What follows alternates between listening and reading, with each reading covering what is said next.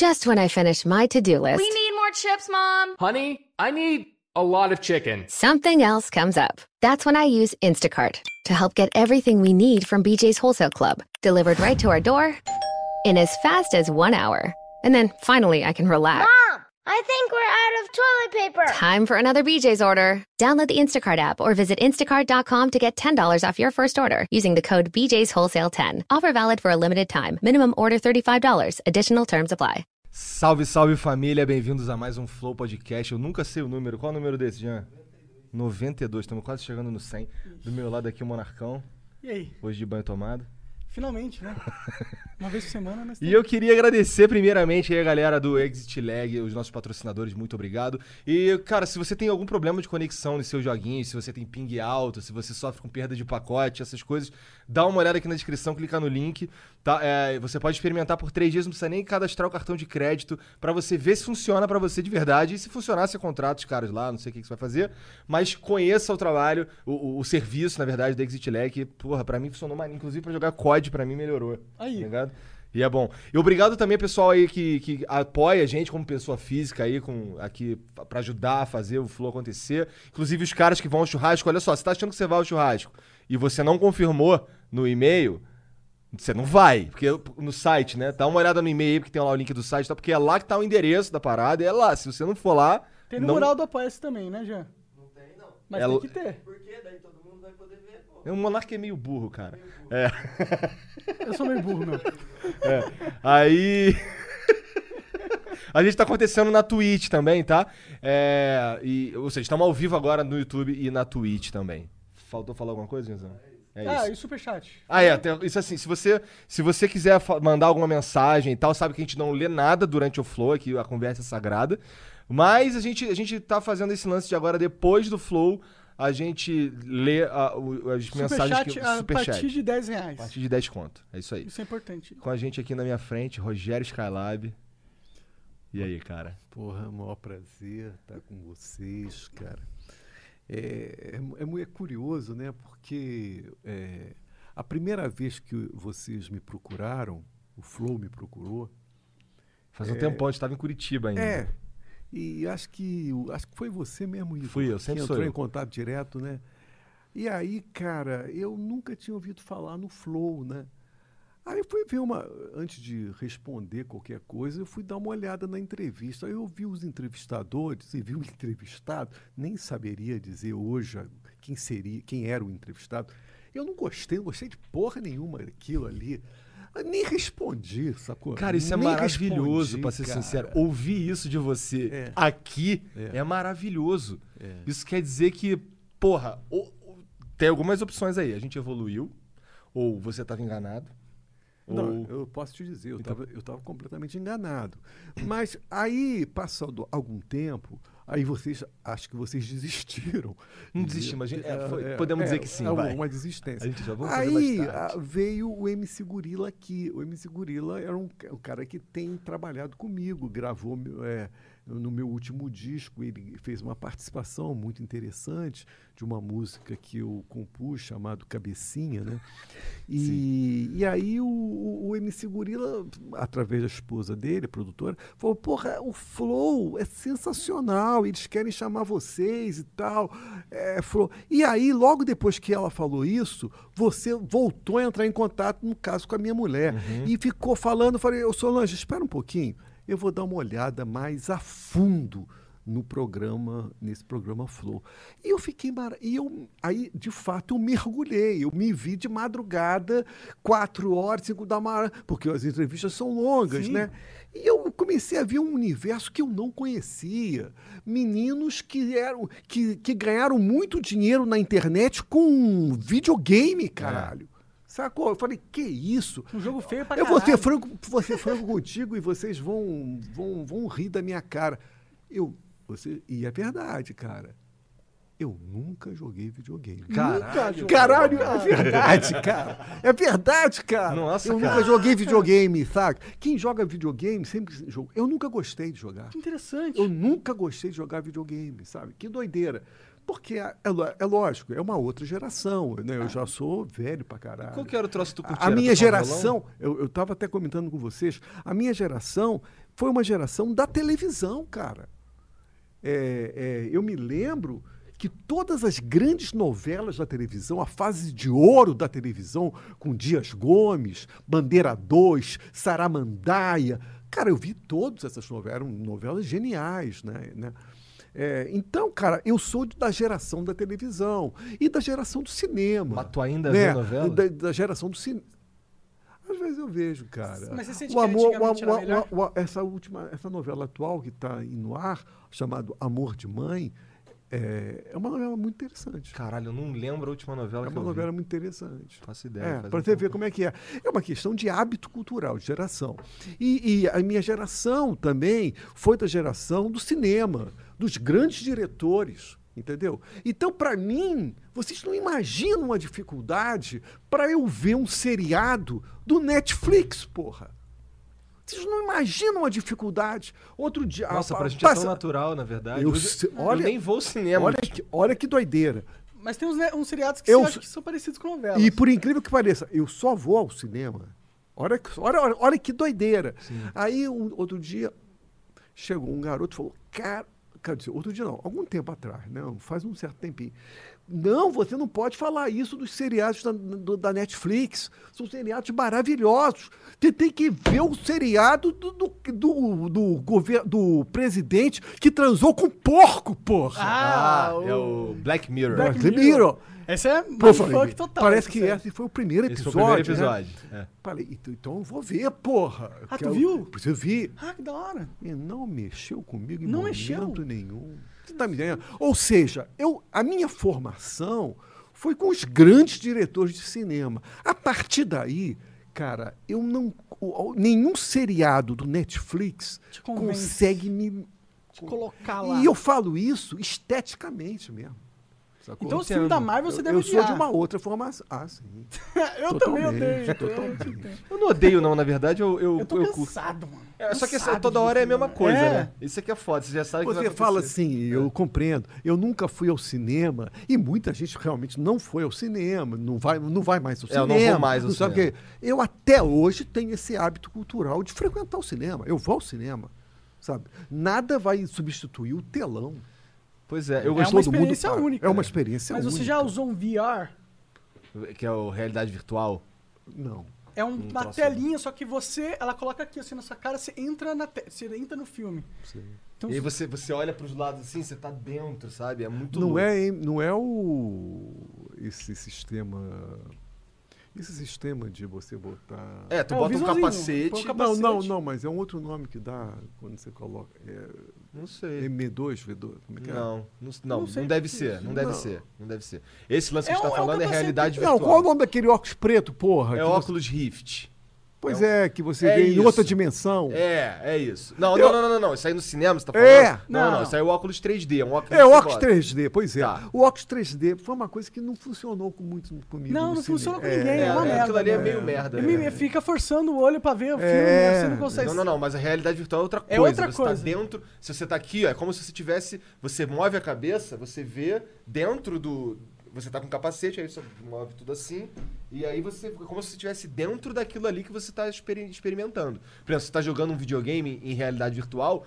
E você, você tá dentro do jogo. Você olha, você tá numa casa abandonada, você olha, você tá na É casa como se a tela fosse tudo. É como tudo se a tela que existe fosse é tudo. a tela. É. Não existe mais nada além É, da tela. É. Única coisa que você não faz é tocar coisas. Para isso você tem um controle. ma- ma- ma- mas esse distanciamento é tão importante, né, cara? Não sei, cara. Tem gente que gosta da, de, de, de- de entrar. É, Pra mas- mim, o distanciamento é muito importante. Um dia, um Entendo. dia você vai ver. Porque eu preciso do distanciamento para poder ver e, analisar. E, Entendi. Então, o distanciamento para mim é muito Entendo. importante. É, realmente no Esse VR tem nego- coisa que se perde. Esse, certeza. pois é, esse negócio de ficar dentro, para mim, não, não é sedutor. Talvez por isso tu não gosta do 3D. É por isso. é. Ah, mas é, bom, sei lá. Mas eu acho que você devia ter uma experiência de VR. Não, eu- lógico. É, é, é. tem, tem uma. tem- eu acho que pornografia em VR é o melhor, é o melhor jeito de ver pornografia. Pornografia. É porque imagina, é o melhor jeito imagina do você mundo. olhar pra Não, baixo eu e é vejo- você. É, é curioso, porque eu sou viciado em pornografia. Eu sei, eu a sei. gente sabe. E, e eu vou tentar, vou experimentar isso. Mas, mas, mas deixa eu continuar, porque Claro. eu estava interrompido. Aí, na- aí na, na, na segunda tentativa, eu falei, Solange, espera um pouco. Aí eu comecei a, a, a ver todas as entrevistas do Flow. E às vezes eu me via de madrugada, quatro horas da manhã, vendo. Cara, e, e- e eu acabei me. Eu eu fiquei assim, seduzido, tanto por vocês dois, quanto pelos convidados, entendeu? Porque eram convidados de um outro universo, completamente diferente do meu, entendeu? Sim, sim. Ainda que politicamente fossem completamente diferentes Sim. também. Mas assim, eu comecei a vê-los, entendeu? E eu não sei, cara, eu acho que a esquerda precisa tanto disso, né? De ver Porra. o outro, né? Porra, Sim, de, de De ver o conversar, de outro, trocar uma ideia, de, de ver o outro. A gente as tava filhas. falando lá no- no É, aeroporto. Você, você se lembra daquele de aconteceu? Eu vou, vou contar um caso que aconteceu Ah. é, de uma menina, inclusive, que eu gosto muito. Ela foi candidata a, pref- a, a governador no Rio de Janeiro. Ela foi uma candidata, ela perdeu. Quem ganhou foi o Witzel. É a Marcia Tilbury. Né? Ela foi uma candidata do PT pelo governo do Rio de Janeiro. E eu gostava da eu gosto da Marta Tilbury, é uma intelectual, uma professora, escreve livros, entendeu? É, enfim, eu gosto muito dela, né? É, e ela protagonizou uma, uma situação que eu fiquei pensando, será que no, no- se eu tivesse no, é, no lugar dela eu faria a mesma coisa? Porque um programa de rádio, acho que foi rádio, convidou-a para fazer uma participação e ela foi. Só que ali, no, nesse programa no rádio, ela encontrou um outro convidado. E ela não foi informada disso. E uma pessoa, uma pessoa que ela não gostava. Né? Ela não gostava. Por causa de diferenças políticas, discussões e tal. Que era o japonês do Kim, MBL. Ah, o que, que, Que tá já O dizendo? japonês sentou do aí, MBL. Já sentou E aí ele também. ficou. Eu vi a entrevista. E, ele, e, e ele, e, e ela ficou puta. Porque ela deveria ter sido avisada. Também acho. Se eu vou num programa, se eu, vou, se eu venho aqui e você me coloca um convidado aqui que eu não sabia e que eu não gosto, ué, eu vou ficar puto, cara. Eu quero ser avisado, eu quero ser informado. Ah. É, é, ela ficou muito puta e, e ela não gostou, achou que foi uma sacanagem, ela se levantou da cadeira e foi embora. Eu compreendi, eu compreendi a Eu posição dela. compreendo, pra ser sincero. Só que eu não faria isso. Eu ficaria, né? Eu ficaria e discutiria. Eu ficaria puto, porque eu não, também não gosto do, do- do japonês do MBL. Mas eu ficaria aqui e iria discutir com ele politicamente. Não, há dúvida nenhuma que eu iria ficar e discutir. Sim. Entendeu? Mas assim, Entendeu? eu mas acho eu, que eu mas eu é- é compreendia a postura da Marcia Tilbury, porque realmente foi uma sacanagem do, do dono do programa que não a avisou e não avisou de má fé. Mas eu admiro uma pessoa que consegue passar por essa barreira e se propor a conversar com o diferente. É verdade. é. Eu acho que que isso eu é o que acho precisa não e, acontecer na e- e- sociedade. e retomando isso eu acho que precisa acontecer na sociedade aí estou falando também do meu segmento Claro. a esquerda precisa fazer isso tem uma frase de um poeta que eu gosto muito chamado Torquato Neto poeta paraibano que foi um poeta tropicalista um músico tropicalista um compositor tropicalista da primeiríssima qualidade né e eu já escrevi vários textos sobre ele e tal. E ele falava, e ele viveu todo o regime militar, regime negro militar, né? E ele dizia exatamente isso, que a esquerda nós temos que ocupar todos os espaços. Entendeu? A gente precisa ocupar os espaços, né? Mas e todos? não e- e- ocupado, a gente precisa Tá ocupar presente, porque é uma Presente. Ah, porque nós estamos não- vivendo uma dominar tudo, você no diz. sentido de nós estamos vivendo uma luta política, não é? É, uma luta. com certeza. Então é, é preciso. Você não pode ficar preso numa bolha. E Isso. conversar É só isso com os caras que já concorda É, com é, você. Exato, tem que estar todos espaços. Nesse sentido, sim, Eu, eu vou com ser franco, eu vou ser franco contigo. É, evidentemente que eu tenho divergências políticas em com, o, por exemplo, o Danilo Gentili. Evidentemente. É, Aham. E o Danilo Gentili sabe disso. Aham. né? É, mas o Danilo Gentili gosta do meu trabalho. Sim. com- com E é o meu música. caso, inclusive. Eu também não concordo muito contigo nesse ponto, mas É, é. você é uma pessoa completa. Você Seu não é só trabalho é- o cara que é, gosta lógico, da política desse E o lado. Danilo Geni- Gentili me convida várias vezes para eu ir no programa. E eu vou. E eu vou falar lá, vou conversar muito sobre música, evidentemente. Né? Uhum. É, Cara, existe patrulha ideológica, cara. Sim. Patrulha ideológica. Neguinho da esquerda fica puta comigo. Deu, deu, deu ir no Danilo. Caralho. Porque o Danilo falou, sim, isso se chama patrulha ideológica. Isso existia desde a década de 60 e continua existindo hoje. Pô, mas o cara tinha que querer que você vá no Danilo Gentili. Eu acho, Mas- é, o que eu imagino. Mas a gente, assim, como a gente tava conversando, e você disse pra mim, você, assim, sem muito rodeio, você disse, cara, vocês são um cara antipetista, né? E eu te falei o quê? Cara, a gente não quer ser. Eu não gosto desse rótulo. Eu, eu, eu acho que isso é, limita o que a gente pode alcançar. Sabe? Ser antipetista. Eu não sou anti nada. Eu quero conversar com todo mundo. Eu quero que todo mundo venha aqui trocar ideia. O problema é que eles não aceitam. Eles não aceitam. É, Eu, eu fiquei, eu fiquei muito. Não, você, você entendeu, né? Aham. Então, na primeira vez, quando eu vi o programa, eu tive, esse choque, eu tive né? uma certa resistência. É. E, e- e fiquei na dúvida depois, será que eu devo. Mas aí, cara, eu falei assim: é óbvio que eu tenho que ir. É evidente. Cara, eu fico muito que feliz, meu, que sabe? você se, se considera de tenho ir. esquerda e tem essa E postura. tenho. E a esquerda tem que o- o- to- tomar essa situação. Sim, eu, não, eu, não fiquei, eu fiquei tão engra, Eu achei tão engraçado que teve um maluco aqui. Eu não sei se foi o Nando Moura, ou um dos malucos, que falou assim: Porra, o presidente dessa porra é o Haddad. Isso é ridículo. Isso é muito ridículo, cara. Isso é muito ridículo, né? Porque o Haddad tá fora da jogada, se diz. Ah, agora, o Haddad, deixa eu falar então, né? Claro. O Haddad é um biscoito fino, né, cara? Ele é um cara culto. Porra, lógico. Sim, você, você vai conversar com o Haddad, o Haddad vai conversar sobre pedagogia, sobre filosofia, sobre política, entendeu, cara? Sim, sim. Eu, o Haddad é uma. uma- eu, vou, eu vou ser franco contigo. É, é, é, se você pensar bem, na política brasileira hoje, um, um nome que tenha é, é, é, aparecido de novo. Né? E lógico que quando eu falo em política não é de ontem, é no- nos últimos 15 ou 20 anos, né?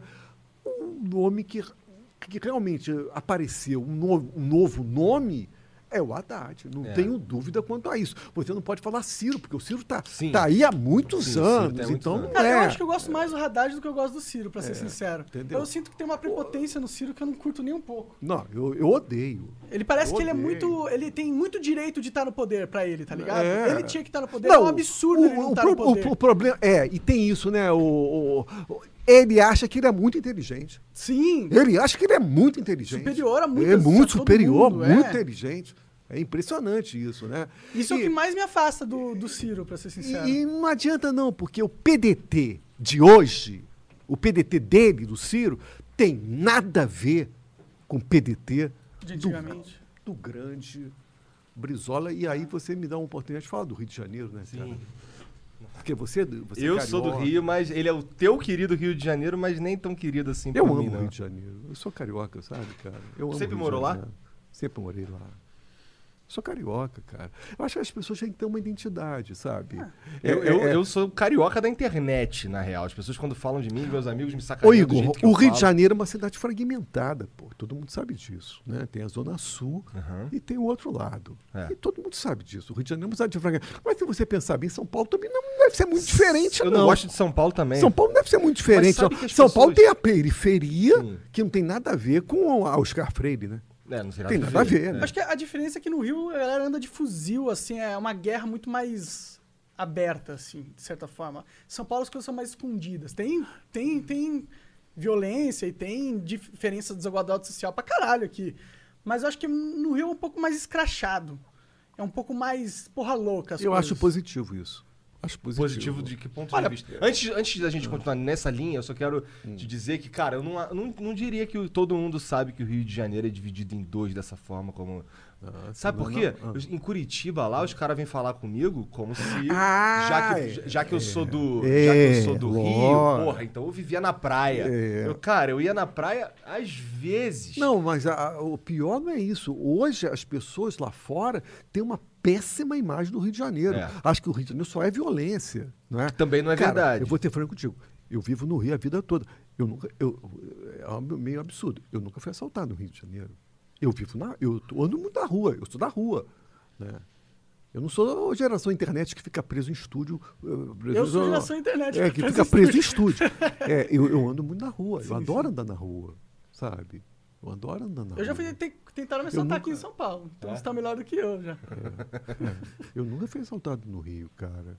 Entendeu? Uma vez eu tentaram, teve um cara que tentou me roubar dentro do 629, que é um ônibus que vai de Irajá a Sans Penha. Sei. Conheço. Então, aí eu tava, eu tava indo levar um almoço do meu pai com o uniforme do Cefet, que foi inclusive onde eu te conheci. Sei.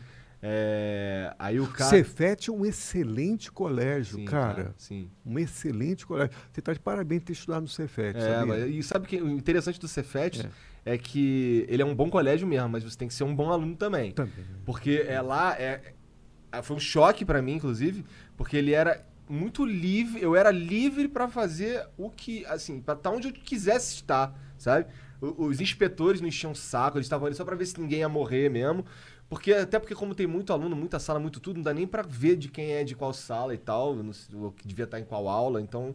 Mas assim, o que eu quero dizer é, se eu não quisesse pra aula, era só eu não ir pra aula. Só que aí depois eu também me fudia. Fudia. Então era, é, o Cefet é muito bom, mas você precisa ser um bom aluno também. Outro colégio que eu valorizo muito, além do Cefet, é o Pedro II. Pedro II também é Eu gostava das meninas do. Pedro II. É, não. Era, era eram- elas eram mais bonitas que as meninas do Cefet. É? É, Tem isso, tem essas Não coisas. sei, né? assim, pelo menos no meu ano tinha. No meu ano tinha. A gente, a gente, a gente gostava muito de um. Como era ali no, na Tijuca. eu- É, ali. Então, aí tinha a- o Pedro do, pé do Colégio ali. Militar. Exato, perto do É, Colégio Militar é, também. é. Aí tinha uma, a Universidade Veiga de Almeida, que era ali também. Também, Eu acho que ali, ainda é. ainda é. Então, aí tinha, tinha uma época do ano, que não, não era necessariamente no carnaval, eu não lembro qual época que era, que tinha o Carnaúva. Que era tipo uma festa organizada pela Veiga de Almeida e era na rua. Eles fechavam a General Canabarro, que é a É, rua do ali, Cefete, perto do fechava ali aquele é. finalzinho. É. E aí fazia um eventinho ali, botava um, um trio elétrico, a galera curtia e aí vinha as mulherzinhas de todos os colégios e tal. Aí era maneiro. É. Eu curtia. Pedro II, né? É. Eu acho Cefete, Pedro II, é o orgulho da educação no Rio de Janeiro. São colégios públicos esses? São São colégios públicos. federais. Legal. Sabe? federais. Colégio público. Isso é muito importante, colégio É. público. É. Isso é muito Eu, eu, eu, importante. eu, eu aprendi a gostar do. de- eu- o- as meninas do, do Igor estudam em colégio público lá em Curitiba. É, que bacana. Cara, e é muito bom bacana. também. Cara, o, Bacana, colégio. isso isso, mesmo. Isso é uma quebrou o das- preconceito, mesmo. meu. É. Isso eu tinha mesmo. preconceito, eu achava que todo colégio público era uma merda, ponto final. tá? Eu, Cara, minha filha tem aula de tênis particular. no colégio público lá em Curitiba, sabe? Olha que beleza. Então, assim, e- e a, gente, a gente inclusive optou por colocar no, no colégio por várias razões, É. até de noção de realidade e tal.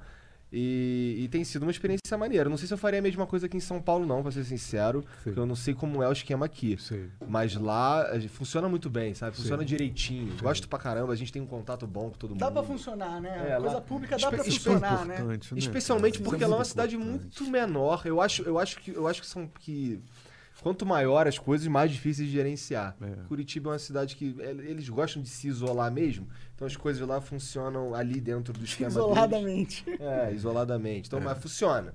E eu gosto muito da cidade. Pra mim o problema de Curitiba é que tá cheio de curitibano. Esse é o problema de lá. Entendi. Tu já fez show em Curitiba? Já. É. Já fiz. O, o- o- mas deixa eu falar do Rio de Janeiro, Fale. cara, porque o Rio de Janeiro é uma cidade tão. E às vezes eu vejo que você é meio. Puto você, com o você é Rio. meio puto com o Rio, sabe, cara? É porque é o seguinte, é, é porque o. Cara, olha só. Em 89, eu me lembro muito bem, cara. 89, tava se, ia haver a primeira eleição direta, né? Que era, foi aquela eleição com que ganhou o Collor de Mello, né? Mas olha só qua- quais eram os candidatos: Lula, Brizola, Maluf, Maluf. Mário Covas. Mário, Mário Covas é bom, né, dizem. Mário Covas. Cassinuco. Um tal de Afif. Afif Domingo. Acho que é de- até de Paraná. né?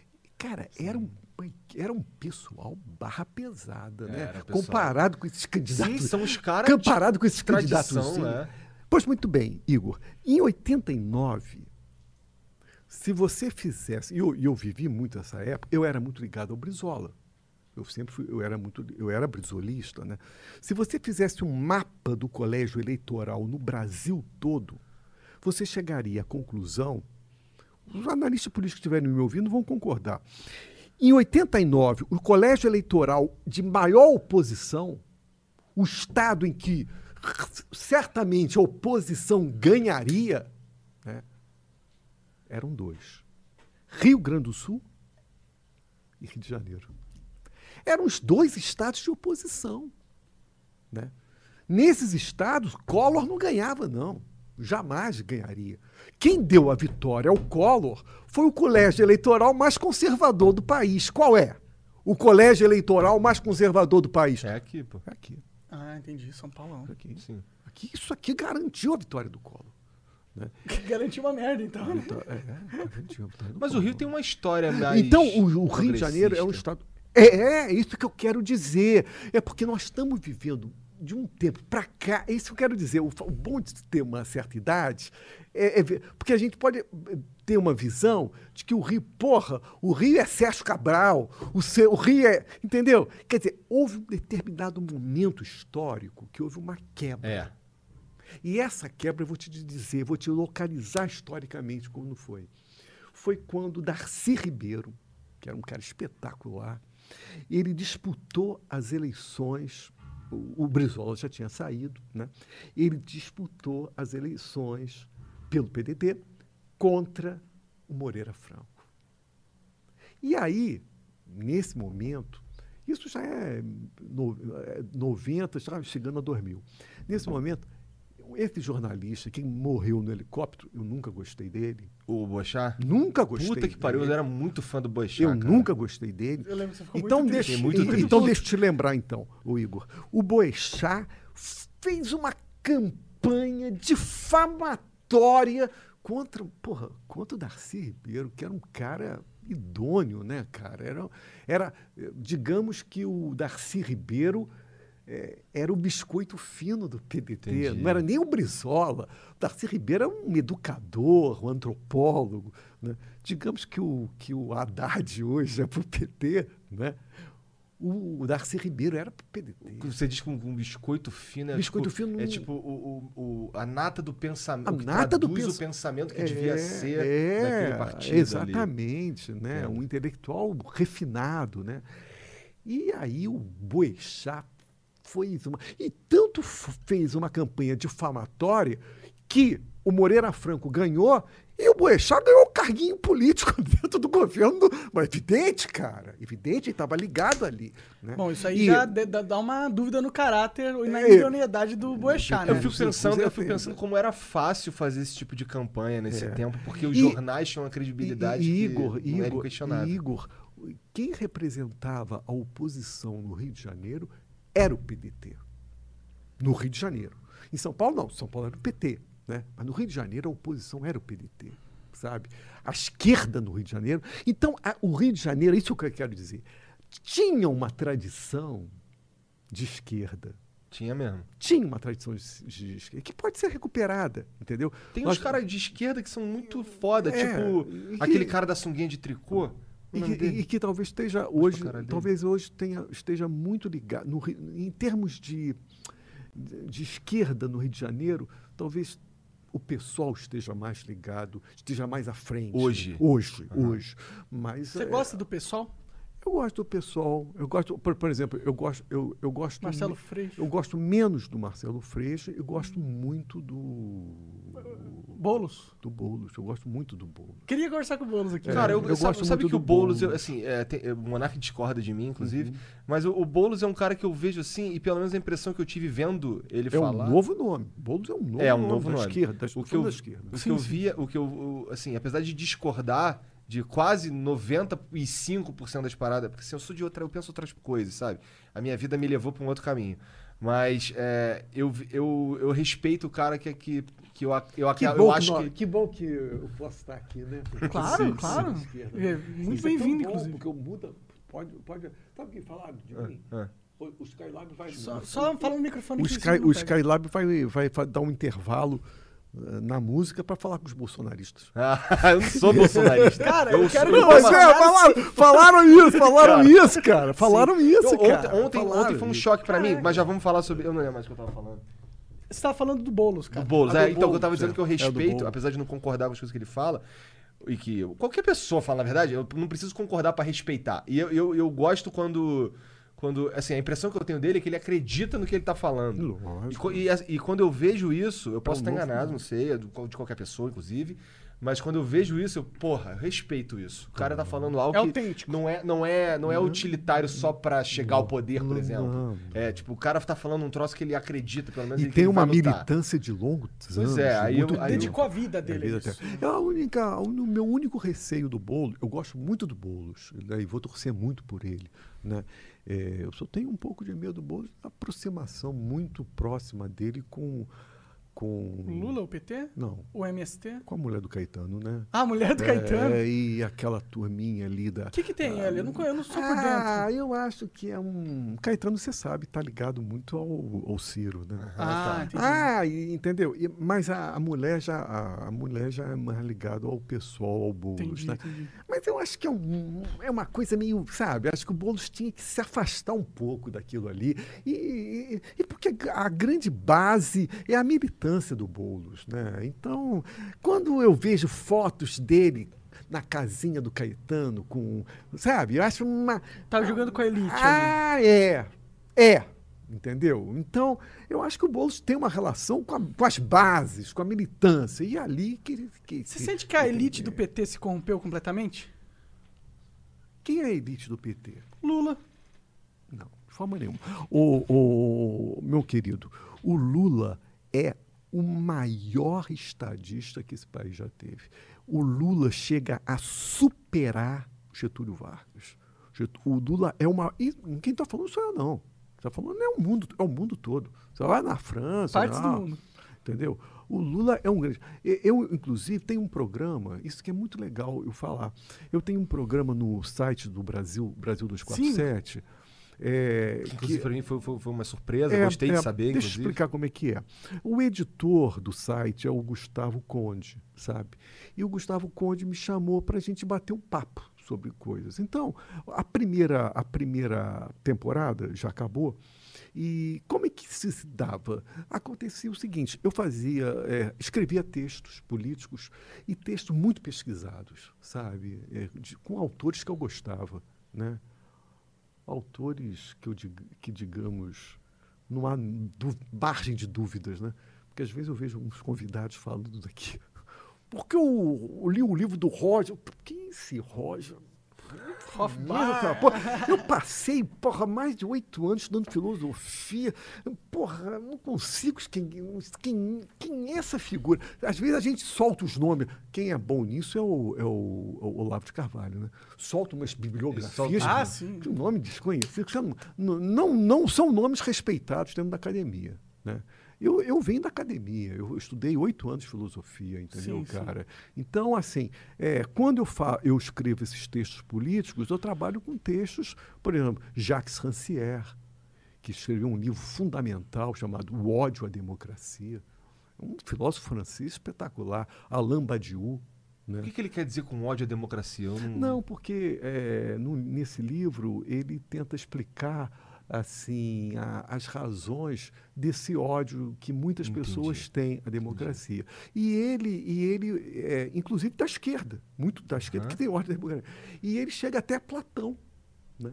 porque para é, o Platão a democracia é, é, assemelhava-se a um jegue, a um burro atrapalhando o trânsito. É- Era a imagem do Platão sobre a democracia, entendeu? E aí, qual é a ideia da democracia? A ideia da democracia é justamente essa que o Jacques Rancière fala. É, o poder ele foi feito para as elites, né? para quem tem título, para quem estudou nos melhores colégios. Né? E, e- e- e aí... Foi feito por Deus ou foi feito pela estrutura social? Ele, social. A gente construiu um Social. sistema para que a elite pudesse aproveitar Exatamente, dele. exatamente. E, e os que têm títulos, o Jacques Rancière ia muito, são todos que estudaram nos melhores colégios, né? Você vai ver, você pega um especialista eh, e pega um estadista, você vai ver que eles estudaram no mesmo colégio, sabe como é que é? Então ele, ele faz uma radiografia disso. Olha, o que, que a democracia, o que, que a democracia é capaz de fazer? A democracia é capaz de, ele, de eleger um jegue, cara. E É aí- capaz. E aí, É como capaz que- pra caralho. E, e aí, como é que a elite, essa elite Eu acho vai que fa- a democracia essa é elite vai ficar puta. um- um jegue. Essa, essa elite vai ficar puta. A imagem, a imagem... A menos que esse jegue seja funcional pra elite. É, é outra funciona. coisa. Normalmente Ma- é, né? ma- Mas a, a, a imagem de democracia para o Platão era era um jegue atrapalhando o trânsito, atrapalhando a modernidade, entendeu? Porque você pode eleger um jegue, né? E, e, enfim, é, é, é isso, né? É, Cê- tá é- é- o ódio à democracia, o ódio à democracia é justamente é, é, a, a- a elite, né? Que fica puta porque ah, pelo voto direto você pode eleger um jegue. É isso que eu quero dizer. Sim, sim. Você sim. acha que no... agora vamos entrar numa máxima aqui do podcast, coisa que a gente fala em todos os podcasts aqui Não no vai Flow. falar que você acredita em Deus. Eu não quero entrar nesse Não, não é de com Deus, você. não é de Deus, mas eu não é sou outra. cristão, eu não sou cristão. Eu também não. Bom, mas é, o negócio que eu ia falar era sobre dividir, descentralizar o poder. Você acha que não seria legal a gente quebrar um pouco o, o monopólio do poder da, da federação, dividir um pouco para os estados, para Mas eu acho, mas eu acho, não, não seja bobo, não. Eu, eu acredito que os grandes economistas do PT, da esquerda, pensam também assim. Pensam assim? É. Não pensa você que é Paulo Guedes. Paulo Guedes é o caralho. Se você pegar os grandes acadêmicos da economia, esse Paulo Guedes não é de porra nenhuma, entendeu? Mas Apesar é- de ter estudado em, Oc- em, Chicago. em Chicago, ele não. e- e Os grandes da economia, o Paulo Guedes não tem valor nenhum, É que entendeu? ele é um cara mais do cara? mercado privado. É, né? do mercado privado. E tem relações muito estreitas com o mercado privado. E está sendo pesquisado e investigado aí nessa, nessa questão. Ah, provavelmente ele vai ganhar. O modelo de economia que ele quer propor provavelmente vai ajudar a ele, né? Vai ajudar. Exatamente, é, exatamente. Mas é que eu, eu gosto da, da questão do, do, do liberalismo econômico. Eu gosto dessa parada. Olha, veja bem, o liberalismo econômico é muito bom numa- numa- em sociedades extremamente evoluídas. Nós temos uma sociedade extremamente perversa, nós temos uma elite gananciosa e, nesse aspecto, o papel do Estado é fundamental. E tem dois papéis fundamentais do Estado. Primeiro, de regulamentação. né? Não é que o Estado vai é, é, disputar com as empresas que estão concorrendo entre si, mas ele pode regulamentar. Né? Eu acho que o papel regulamentador é importante Regulamentador mesmo. é importante. E o segundo aspecto que não podemos esquecer é o seguinte: o Estado tem que ser principalmente numa sociedade perversa como a nossa, o Estado tem que ser propositivo. Ele tem que fazer reformas, entendeu? Ele tem que fazer reforma pra, pra, porque senão, se deixar ao nível estrutural, a perversão vai continuar. Porque a sociedade entendeu? evolui. Se a É. máquina estatal não evoluir junto, ela Então vai eu vou ficar te dar, eu vou te dar um exemplo e vou olhar para você. Eu acho absurdo uma pessoa de sã consciência racional ir contra as cotas nas universidades. É insano uma pessoa criticar as cotas. Estou falando para você. É insano, é irracional uma pessoa criticar as cotas. Por quê? Porque as cotas têm o objetivo de tentar uma, um- uma correção e é muito e tem sido muito importante. Tem Tem, sido tido muito resultados. Tem tido muitos Quanto resultados. isso, não... né? Mas a cota E ela, e- ela é e- focada no ensino superior. E eu acredito que o ensino de base é muito. Não, é, isso é, pô, é. É, tudo Mas bem. tem críticas, ok, né? É, é, ok. Agora, outra coisa. É, é, o papel do Lula é, nas universidades do interior. Cara, quando o Lula foi fazer a sua caravana e foi chegar lá no interior da Bahia, perto onde tinha os, as, as, os, a região de Alagoas, que tinham os, os negros fugidos, qual o nome? É, aquela região que. eh, Me ajuda aí, que os negros fugiam e se refugiavam no. Quilombolas? Nós quilombos, Ah, no já, quilombo. sim. Tem uma região da Lagoas que perto dos quilombos lá, que é o, o trabalho que o PT fez eh, de, de universidades e de quantos negros tiveram acesso.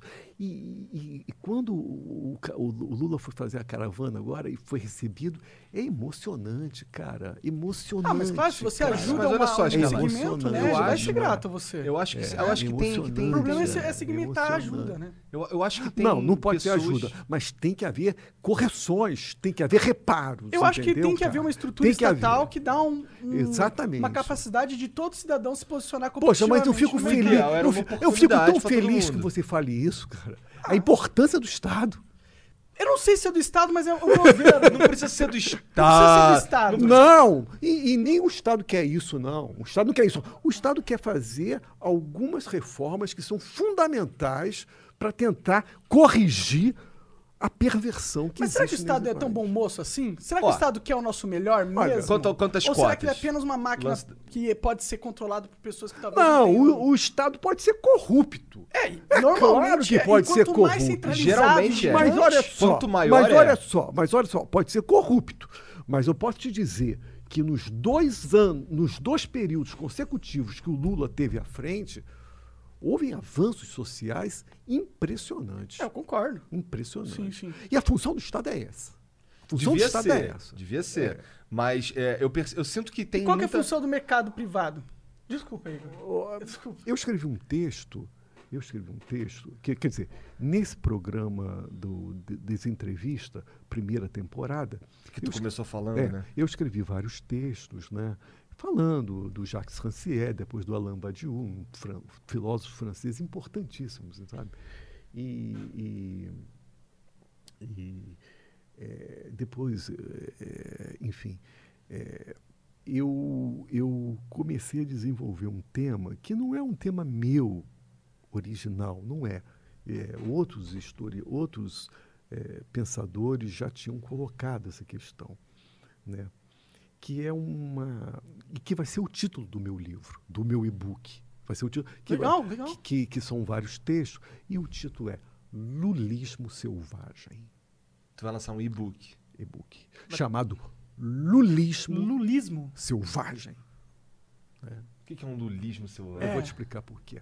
O dualismo selvagem, houve um determinado momento que, é, através dos. Porque uh, tem que uh, tomar muito cuidado, mas é, houve um momento do, é, do primeiro período Lula, né?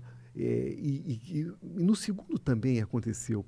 Houve um momento em que, é, através dos créditos né, que foram concedidos, é, o povo passou a ter um poder de compra maior. Poder, poder é, e quer dizer, muitos até criticavam da elite. Ah, poder de compra para ir no supermercado só para comprar para comida. E a comida é muito é importantíssimo, mas assim, mas uma coisa consumista. Mas não, não. É, sim, teve esse aspecto consumista, mas além do aspecto consumista, evidentemente que vai chegar na educação. Vai, Sim, vai sim. entrar, entendeu? Então, foi uma. É, o povo, ele. Ele. Como se. Orgulho próprio, como é que isso é? Ele. A autoestima. Autoestima. Essa ideia de autoestima, muitas pessoas não visualizam. E isso foi muito importante, sabe? É evidente que, que, que a gente faz uma diferenciação entre os dois governos Lula e depois a Dilma. Evidentemente, a gente faz essa diferença. Apesar de eu gostar muito da Dilma. Eu tenho um grande respeito pela história da Dilma, sabe? É, é, e a Dilma foi sabotada, não há dúvida nenhuma. Não, cantou isso na dúvida. Não Mas ela dúvida também se nenhuma. sabotou um pouco, né? Ela foi sabotada pelo mercado, não tenha dúvida. Agora, agora é, evidentemente que a gente não pode comparar um com o outro. Você acha que o Lula foi uma revolução muito foi. superior? Foi uma revolução, na foi uma verdade. revolução. Já a Dilma foi só um. É Lula representava mesmo. a esperança. Você falou uma palavra tão bonita. É isso mesmo. O Lula, quando eu falo lulismo selvagem, eu estou querendo falar isso. Que ele revolucionou de certa forma. E eu quero dizer mais uma coisa. Foi tão forte, mas foi tão forte, que tudo que aconteceu depois, inclusive com a Dilma, inclusive com o Temer, vou chegar ao ponto de dizer, inclusive com o Bolsonaro, Porque quem elegeu o Bolsonaro foi boa parte daquela, daquela base eleitoral que estava com o Lula. Sim. E que abandonou o Lula.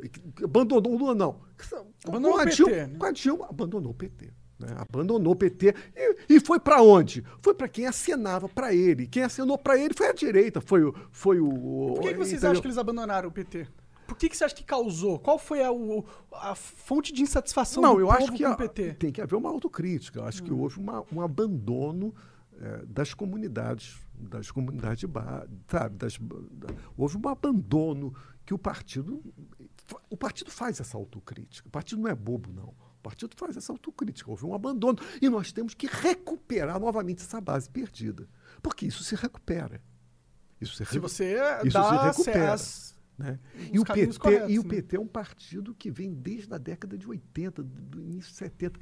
O, o PT, para chegar ao poder, levou muito no lombo, entendeu? Então é um partido que é um partido Tem história. Que, que tem história e que não, e não se, se acabrunha. Ela- Ele, vai à luta, né? Por exemplo, eu, eu- eh, por exemplo, eh, eu fico assim extremamente, o Igor, extremamente assim decepcionado e chateado quando eu vejo o japonês da MB MBL falar assim para você, ah, sabe, né? Lula é ladrão, né?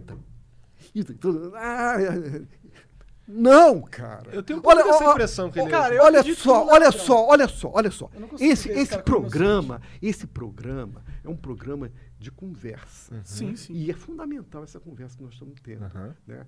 E eu acho muito importante. É muito fundamental. Mas assim, né, você tem que concordar comigo o seguinte: é, é, essa conversa, por mais espontânea que ela seja entre nós e tal, essa conversa é assistida por milhões de pessoas. É, Por uma multidão de uma pessoas. galera galera, grande. é. Quem, quem, quem sabe um dia a gente chega no milhões? Mas olha só, mas olha só, veja só. É, eu sempre esqueço o teu nome, porque é, É, tão estranho. Monark, é. Monarque. É que tu gosta da democracia, não, Não. do monarca. É, não do monarquismo. né? Bicicleta monarca. Tem a bicicleta do monarca. Então, Monarque. exato. Mas olha só, Monarque, o- observa só uma coisa. é, Puxa ele pra tu aqui, ó. Puxa ele pra tu assim, isso. Não, o que, que eu ia falar mesmo? Tu- É, a- a- acho que é. Que a gente tava falando era que o Lula é ladrão. mais que o Lula foi importante. Ah, sim, do, do japonês do ML. Ah, isso, exato. Que ele falou que o Lula é porque, ladrão, vo- assim. Porque você veja o seguinte, o PT é um partido que levou muito, levou muito nas costas, é um partido muito sofrido, né? Até chegar ao poder, né?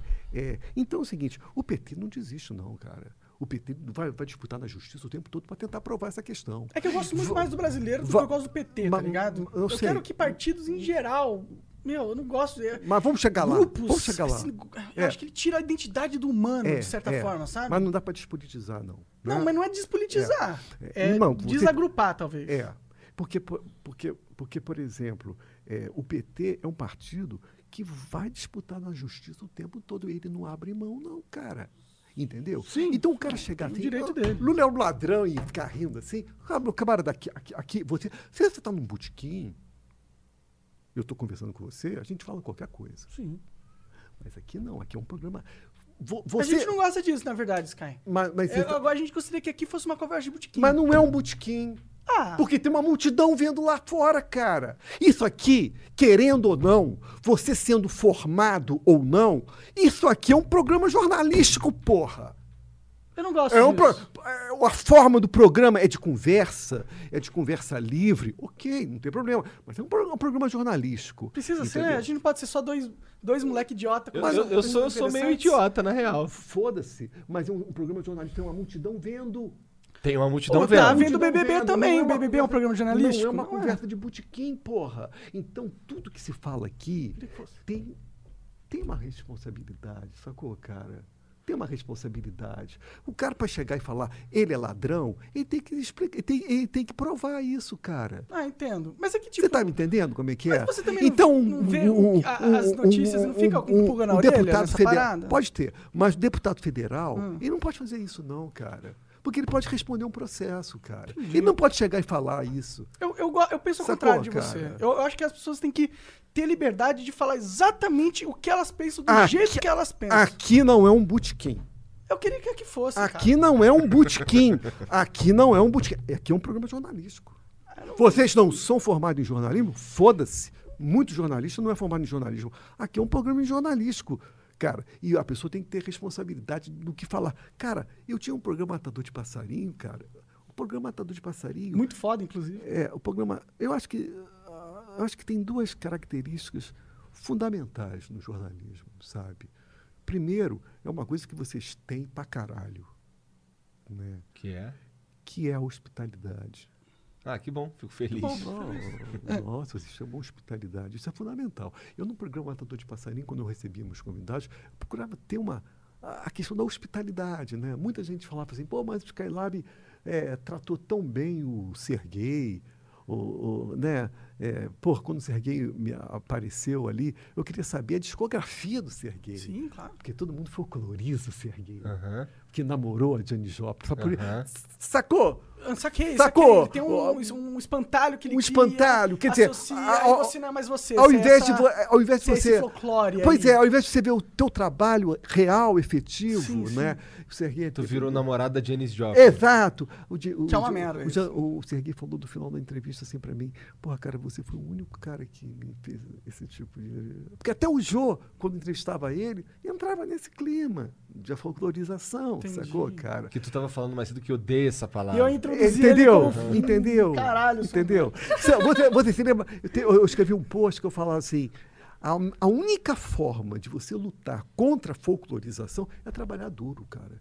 Eu tenho trabalhado duro durante esses 30 anos com a música. sabe? Tenho trabalhado Mas, mas ao mesmo tempo sério, é legal sério, reconhecer que você foi- teve um impacto forte. Ah, né? que bom, que bom. É, com certeza tu teve Não um é legal isso? forte. Bom, legal. Mas, é- mas por outro lado, você mesmo já falou isso, inclusive, algumas vezes, que é, a, as gravadoras não gostam muito de tu, por causa do, talvez da- das coisas que você fala, da forma como você fala, que foi, no, no meu caso, foi o que me chamou a atenção. Eu tava, a gente tava conversando quando eu te encontrei, que você fez um show em 2001. eu No Cefet. É, no Cefet. Professor Paulo Nami, que se, ele, se você tiver, conhece alguém que tem que, que sabe onde tá o professor Paulo Nami, manda, manda pra gente, que eu queria saber por onde anda o professor, que foi provavelmente quem entrou, que você falou que foi quem entrou em contato contigo. E cara, quando eu vi aquela figura ali, um cara magro, um- com um rabo de cavalo, com a calça aberta, com o olho meio torto, cantando no troço, umas músicas bonitas, uma banda foda, banda foda. E aí, de repente, vinha um convento das Carmelitas, eu, caralho, não sei o quê. Daqui a pouco ele quebra aquilo, tudo que eu tava esperando. E, era, e foi isso que chamou minha atenção. Foi justamente o. o, o- o- eu não sei nem qual é a palavra, mas é, é, é- é uma quebra de expectativa bizarra a, a tua, o teu trabalho. Isso é legal. sabe? Isso é uma coisa que eu gosto muito. E isso tem um pouco a ver com esse negócio do aqui a gente é um jorna- é, é jornalismo, tá ligado? Eu quero quebrar isso. Eu sinto essa vontade. É porque tá você, vê, você tem uma, uma visão errada do jornalismo, né? Mas E, eu não quero ser jornalista. Eu não, eu não quero ser jornalista. não tá tem como ligado? você fugir. Por, por quê? É um programa jornalístico. A forma do programa é que pode ser mudada, mas não tem como, porque tem uma multidão vendo esse Mas programa. multidão vê jogo de futebol, multidão vê. Por Sim, que, que tá sim. ligado Você quer dizer o que? Você multidão? tá falando que tem a ver com, com formação de opinião? É disso É que você isso. tá dizendo? Não, não, é, é- é eu só quero dizer da diferença entre uma conversa particular. Entendo, Ah, entendo. entendi. Entendeu? Sim, É isso dizer. obviamente, sim, É, sim. Claro, É, tem Tem- coisas que não é, são. Tanto que eu te perguntei antes se tinha alguma coisa que, Que você, você não gostaria entrar, de tipo, É, falar. lógico, lógico. Claro. Eu, eu, eu, quando, eu concordo recebia, contigo. quando eu recebia os meus convidados no Canal Brasil, uma coisa que eu fazia questão, cara, estudar o convidado. Saber quem é Estudar. que tá ali, né? Claro, Pelo amor de porra, Deus. Como é que você não vai, né? Estudar o convidado. São- então, são duas coisas. É, a lei da hospitalidade é isso, né? De receber bem o convidado. Você está recebendo um convidado na tua casa, né? Eu, eu no Matador de Passarinho, eu recebia meus convidados, sabe? Então, a Way, é, o próprio Grande. Júpiter, sabe? Eu recebia assim com todo o meu coração. Porém, tem uma outra, outro papel do jornalismo. Tem um outro papel do jornalismo. Que assim, colocar questões para o convidado. Né? Não de ser grosseiro. Não de ser antagonista. Não de ser antagonista, Sim, grosseiro. sim. Mas colocar questões. Sim, sabe? provocar. O- Não, o programa, por exemplo, o Flow não pode deixar de abrir mão disso. Não, Sabe? a gente não por, abre exemplo, mão por exemplo, você quer ver uma coisa? A- na questão. Na questão do japonês do MBL, eu senti falta disso. Cara, mas sabe por quê? Porque a gente talvez concorde. Talvez a gente não goste do Lula, Sabe? tá ligado? De verdade. é, talvez a, então gente, tá. a gente. Eu respeito o que ele fez. Eu, eu entendo que ele foi um divisor de águas marcante e importante na história política do Brasil. Mas eu entendo que eu não sou fiel a grupo político. Eu não Mas sou. No fim do programa com, do, do- com o Kim, você, você provavelmente não, não viu, mas tem uma hora que ele fala assim pra mim, cara, eu vou trazer aí uma camisa do MBL pra vocês. Eu falei, cara, beleza, tô precisando mesmo de algo pra limpar o chão. Eu falei isso pra ele. Então, assim, quando vem, quando, quando é algo que eu, eu- Quando é pra falar, é, dito. Ontem com o Nando Moura aqui, a gente, a gente já tinha falado mal do Nando Moura antes. Mas tudo que, eu, tudo que a gente tinha dito antes, a gente falou aqui ao vivo na Pode cara dele é também. é sabe? importante. Não tenho medo de. eu não tenho medo de você. É Eu- isso, o que eu te falei, eu não, eu não vou te é. entrevistar. O jornalismo. aqui, Não, eu sabe por que, que eu tô falando ideia. isso? Sabe por que eu tô falando isso? Porque, por exemplo, outro dia eu vi no Globo News o Paulo Guedes sendo entrevistado pela equipe de jornalismo no Globo News. Cara, é vergonhoso. É meio chupação de saco. não, não, né? é essa vergonhoso. bola, é, vergonhoso. É uma subserviência Sim, sim, sim. Que, que, que envergonha o jornalismo. O jornalismo não é isso, sacou, cara? Então é isso. Pode estar certo, você pode não gostar do jornalismo, mas o que você faz aqui é jornalismo. Pode, pode ser que a gente tenha um papel similar. É que eu, eu, eu fico insistindo nesse negócio de jornalismo porque eu acho que, assim como o folclore, é, começa a colocar um rótulo no programa e aí começa a ter uma pressuposição de uma forma com que a gente deveria agir que eu não sei se é necessariamente positivo pra gente. A tá gente ligado? chama o Samidana e não é economista. Então o que que isso quer dizer? Ah, se esses caras aí. Se a gente tivesse. Porque um você, rótulo- vê, você pode gostar, receber uma pessoa, até concordar com o pensamento dela, mas tua obrigação é colocar a questão. Sim, sim. sim. É colocar ele contra a parede. Com certeza. Com muita educação. Claro. Mas, mas sabe, essa opção, você não pode fugir disso. Por isso que eu te digo, você está dentro do jornalismo. Entendi. Tudo bem. Eu, Não eu, eu aceito isso. disso.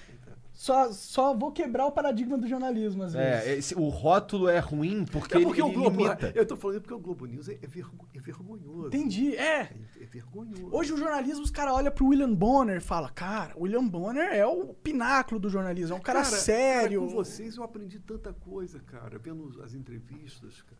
vendo as entrevistas, eu aprendi tanta coisa vendo esses garotos que eram campeões de videogame e que tinham um bando, rebanho seguindo eles, imenso, uma cabeça de gado imenso seguido. Cara, eu achei, eu achei, sabe, eu aprendi tanto com essa, com o teu programa. É jornalismo, é jornalismo, cara. É jornalismo. Tudo bem, tudo bem. Isso é interessante.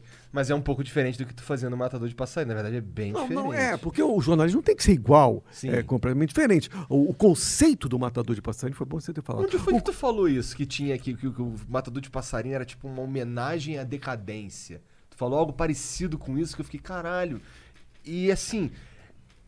É, é que assim, a primeira palavra que veio na minha cabeça, Skylab. É o e- oposto daqui, né? Pois, não, não, não- sei se é o oposto, mas assim, é que. É Se que bem que, eu, se bem que eu tô aqui, né? Então. então, cara, ó, Eu sou meio decadente, cara. Eu sou uma figura Então, considerada é, decadente. a sim, gente já verdade. passou por esse, por é As pessoas me chamam de decadente. falido É, na internet, cara. exatamente, exatamente. Você sabe por quê? Hum. Porque eu acho que a estrutura da sociedade capitalista é, é a lei da decadência. Vai, Vai tudo rumo pra Eventualmente decadência. a- decai, né? É difícil É, manter é, a energia é, de é, algo. A sociedade capitalista precisa disso. porque- Precisa. E eu acho que o ser humano precisa decair. Quando É. a gente decai, a gente cresce Exato. muito É. num, em lugares. A gente não cresce perante a sociedade, mas perante Deus, talvez. É.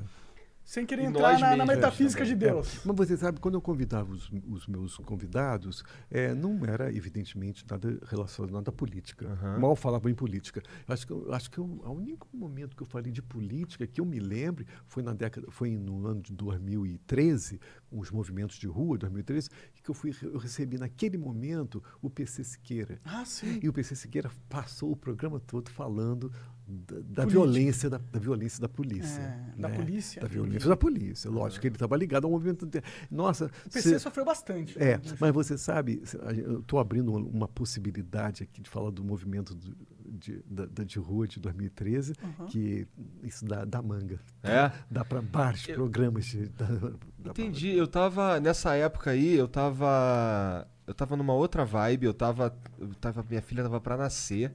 Na verdade, em 2013, minha filha tinha acabado de nascer, então eu tava numa outra vibe. Tava preci- eu- a, a minha atenção tava voltada a ganhar dinheiro pra manter a galera lá em casa.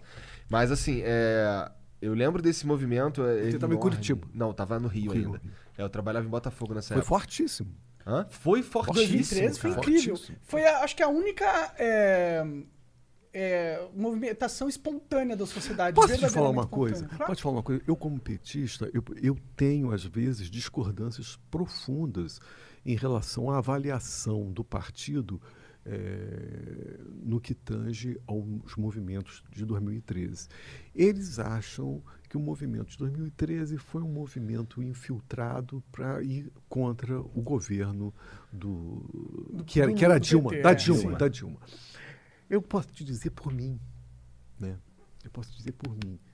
Eu era petista nessa época e continuo sendo, mas nessa época eu vivi com intensidade esse movimento, o movimento das ruas. Eu era um petista que vivi com intensidade o movimento das ruas. né? Evidente que no movimento das ruas tinha todas as, a- a- todas as agremiações ali. Tinha inclusive o integralismo ali. Tinha Óbvio que tinha. Sim. Tinha tudo. Era a sociedade em geral tava puta, né? Tava todo mundo. Eu digo que isso é o lulismo selvagem. Esse é o lulismo Eu selvagem. digo que isso é o lulismo selvagem. Mas, porque Mas isso nesse de- caso é um isso- pouco mais amplo. Não, não, isso é decorrência do Lula. Entendi. sacou? Mas por causa- da- daquele, daquele do auto, sabe? Da autoestima do brasileiro. É, a gente merece mais. E, aí, e, e- E vamos cobrar essa porra. Ah, porque eu tô com autoestima. Sim. Entendeu? Mas faz sentido. É, eu concordo é. até. E, e- e eu, eu me lembro que eu indo na rua, não vai ter Copa porra nenhuma. porra. Cara, igual a mim, igual a mim, tinha muito petista, caralho. Sim, Como é que sim. o partido hoje faz essa avaliação? Olha só. Muito petista, assim, não era só eu, não, cara. Muito petista ali. Agora, e acho legal essa. Agora, eles. Uma coisa que eu discordava um pouco do movimento é o seguinte: eles impediam que a pessoa. Porque, Acendesse. é, não, botasse bandeira. É, Ah. Evidentemente que eles não queriam que o movimento fosse roubado para o partido, Aham. entendeu? Eu entendo a perspectiva deles. É, Mas justamente hum, isso, Mas, porém, porém, porém, eu acho que, por mais que seja um movimento espontâneo na rua, você não pode fazer um.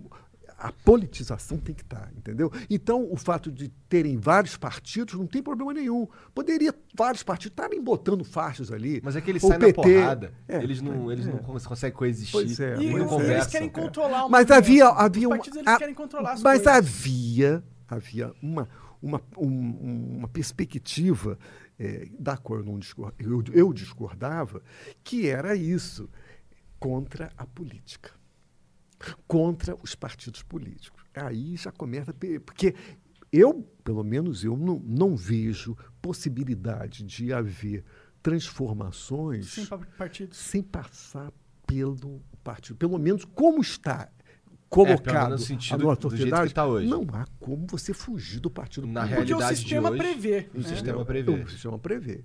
Né? É, então, jogar é, com, de acordo com as regras do sistema. exatamente. Não dá pra você...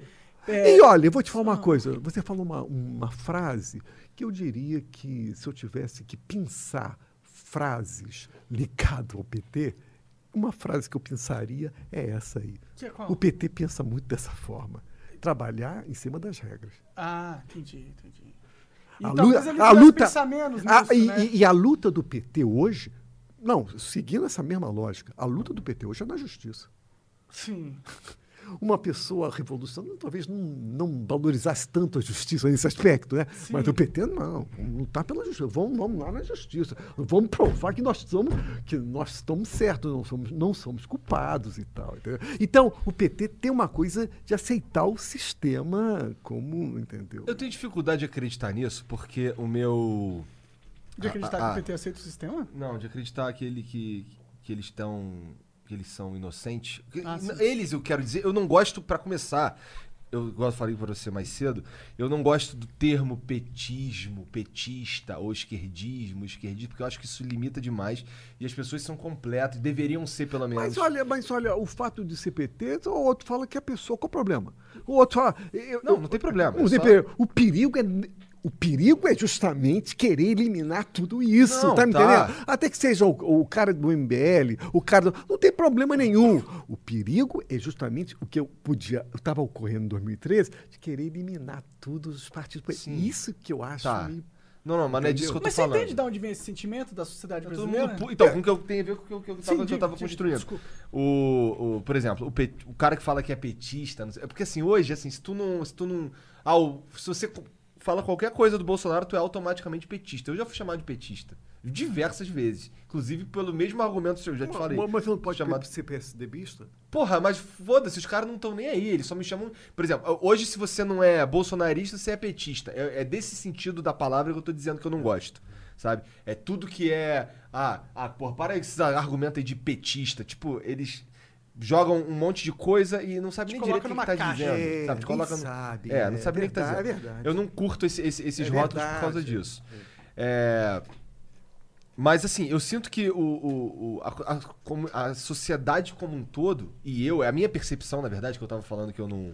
Eu tenho essa dificuldade de acreditar que eles são inocentes. Porque não- o meu problema é que a maneira como a política acontece no Brasil, ela é. Ela é. encaminha o cara que trabalha com isso pra corrupção.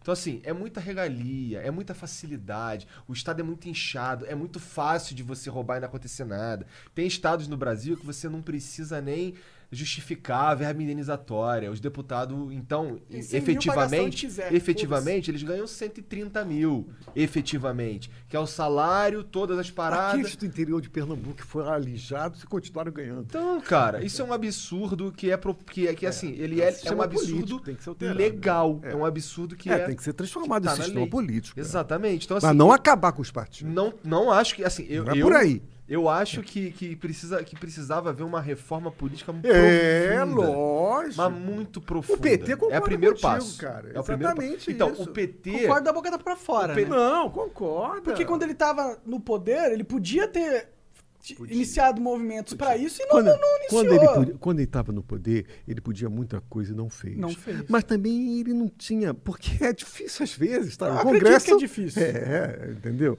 Por exemplo, o Lula Então, mesmo, o Lula mesmo se confessou depois, depois que ele estava, depois, né? é, antes, Depois de um preso? Um pouquinho, não, um pouquinho antes de ser preso, Ah. um pouquinho, né? Que ele, se ele voltasse, ele faria uma coisa que ele se arrepende de não ter feito. É. Que é descontrolar a, questão- mídia. Questionar Mas não precisa mais disso, já tem internet. É. A internet hoje, já hoje, fez isso pro- hoje a internet tá já ligado? fez isso de graça. É. Aí, olha aí, olha aí, Olha, o Bolsonaro é presidente por causa da internet. É, mas você não pode esquecer que a Globo ainda tem um poder de influência Tem. muito grande. mas ela tá dúvida. diminuindo bastante. Ela tem medo da gente, inclusive. Tem poder de influência. Da internet, cara. quero dizer. Eles A têm dinheiro, tem. eles têm dinheiro e eles têm cérebros. Monark, você é uma energia, minoria, cara. você é uma minoria absoluta, cara. Ah. Por favor, pense no, no Brasil, no povo brasileiro, cara. Você é uma minoria absoluta, Sem cara. Sim, claro. Pelo amor de Deus, o Globo tem um poder de influência enorme nesse Brasil imenso, cara. Sim, Primeiro que eles controlam vários meios de, de, de chegar nas pessoas. Eles, eles faturam bilhões e bilhões por ano. Eles têm muita energia financeira passando eles. Só que eles não têm credibilidade. Tá ligado? Eles perderam isso. Eles não são mais aquela, tipo, ah, antes o que falava na Globo era lei. Agora não é mais.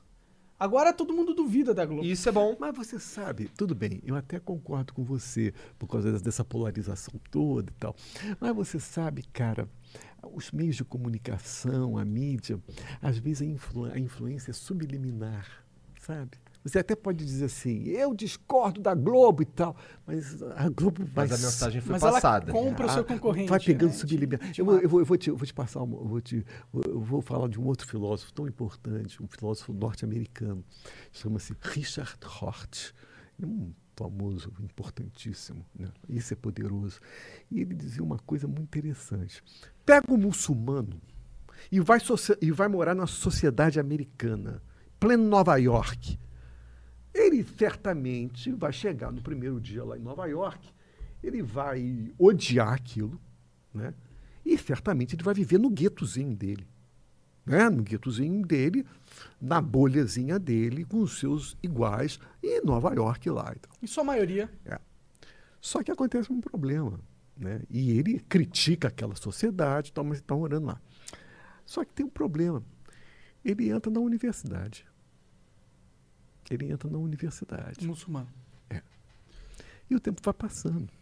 Passa o primeiro ano, passa o segundo, passa o terceiro. Quando termina a faculdade, ele está totalmente acu- acultu- aculturado. Assimilado. né? Totalmente. Esse processo acontece. E é, é- e é de que forma? De forma subliminar. Você namora uma menina americana, você vai com um grupo para o cinema. já- É, é- vai, su- por- quer dizer, ele tinha todo um. um- ele era construção. todo um armamento contra aquela sociedade capitalista. Vai mudando tudo de uma forma subliminar.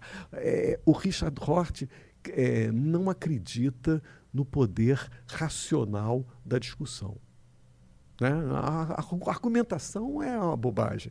Tem, tem uns culturalistas alemães que acreditam no poder da argumentação. Que você consegue discussão. convencer convencer É eu- eu e, chegar, a- e chegar a um acordo, né? Chegar a um acordo. O, o outro. Cara, na nossa sociedade, É na, forma, difícil, é na forma como ela está polarizada, principalmente, não existe. Isso é conversa. nem ninguém, ninguém convence ninguém. Né? E se você discutir, você não vai mudar em nada o que você já pensa e o que você deixa de pensar. Então, a mudança se dá de forma subliminar. Cara, e, aí, concordo e, e aí, e aí, no sentido, a mídia tem um poder sobrenatural. Faz Poder- sentido. Um poder imenso a mídia. Sabe? Eles de- ditam normas, né? dita normas subliminarmente. Na novela, aqui, aqui, aqui, aqui. Entendeu? Mas você concorda que a, a internet também está tendo esse papel agora? Tá, tá. Mas muitas vezes a internet está junto com a Globo. Você tá fazendo Na isso verdade, agora. existe um braço da internet que é muito global. Você tá e é fazendo grande isso agora, braço, eu tenho e é certeza, eu tenho certeza que quem tá assistindo a gente agora, que eu já te falei que é uma maioria. Ninguém gosta de mim. é uma, ninguém não, vai... é, assim, Pelo contrário, cara. é uma maioria, é uma politicamente é uma maioria que discorda de você com certeza. É. E deve estar deve tá uma loucura aquele chat ali porque você Porra, o outro dizer que existe um bolso petista, aquilo ali soa com um absurdo absoluto. Então, esse, esse que é o meu Não é porque problema. o cara foi advogado da Dilma, isso é palhaçada, ridículo. Mas Não, eu mas acho eu que con- esse não era o ponto Ridículo. dele, na verdade, Sky. Bolso pai, Eu acho que é, existe uma tática adotada pelo petismo. Ok? Uma tática, uma estratégia. Não e eu gosto acho que desse termo petista pra falar Ok, disso, ok. mas, eu, mas eu entendo, eu Ah, entendo. continua. E eu acho que essa estratégia está sendo replicada na direita também. A mesma estratégia. Qual é a estratégia? Estratégia de, por exemplo, endeusar uma figura política. Colocar ele como ser su- supremo. Não, mas olha... Como o Bolsonaro está sendo endo- endeusado pelo grupo. É, é verdade. Mas você não se engane, não. Como muitos falam assim, ah, porque a esquerda clássica tem aqueles. aquela, tra- traz a, esquerda, a, a- a esquerda clássica tem aquela coisa em cega, aquela coisa cega da idolatria. É bobagem. Isso é bobagem. Muito, muito pelo contrário. É, o pensamento petista não é muito isso. Você Nós- é uma minoria, Skylar. não, não, não, mas olha. Dentro ó, do PT você nós- é uma minoria. nó- o fato é que é o seguinte: nós temos um grande líder. Isso, não é insofismável, não se discute. Nós temos um grande líder. Agora, o, o movimento petista não é de endeusar tanto assim uma figura, não. Sabe? Marx- Sabe quem era muito assim? era. Sabe por quê? Porque eu vivi muito essa experiência. O PDT endeusava muito o Brizola. O Brizola é. Tanto que o Brizola, é, na época, era, era, é- era classificado pelos petistas de caudilho. Era uma expressão que os petistas adoravam. Porque você sabe que havia um racha, Brizola de um lado, PT, PT de outro. Né? E era uma, é uma classificação que os petistas davam para os brizolistas. É, o, Brizola, Brizola é um caudilho por causa dessa valorização a, uma figura. O PT, tradicionalmente, não é de valorizar uma figura. Não é. É- é- é- dessa por quê? Porque ele vem do marxismo. Ele vem do marxismo. E o marxismo, ele, ele, ele valoriza a questão da estrutura. A estrutura é mais importante. A questão do partido é muito importante. O, o Lula já perdeu num, num congresso dentro do partido. Quantas vezes o Lula já perdeu? Mas antigamente, né? Não, ainda hoje. o, Hoje é con- difícil, hein, Skylab? o Lula perde. O Lula perde. O Congresso do Parece que PT, o o deixa. partido do PT, o Congresso do PT, as assembleias do PT como partido, tem muita força, cara. Não pensa você que é o Lula que vai vencer toda. O Lula já perdeu várias vezes, cara. Entendeu? O que eu vejo na história não, é isso. O PT tá ligado muito a partido, não é figura, não. A partido valoriza-se muito. Sempre foi. A origem do PT era essa. Às vezes a gente brigava. Aí eu porque, concordo com porque, você. porque, Perdeu. porque a gente era brisolista e a gente falava assim: porra, mas o petista o PT é purista pra caralho, porque o Brizola e o PDT já tinha aquele jogo do toma lá da cá, né? E que o PT não gostava. O PT era muito purista dessa época. Nesse aspecto, o fato do PT ter tomado o poder. Fudeu o PT. Não, não! não, ao contrário, eu acho que o PT cresceu, amadureceu. Porra, Ele mas viu eles como é que é o toma lá da processo.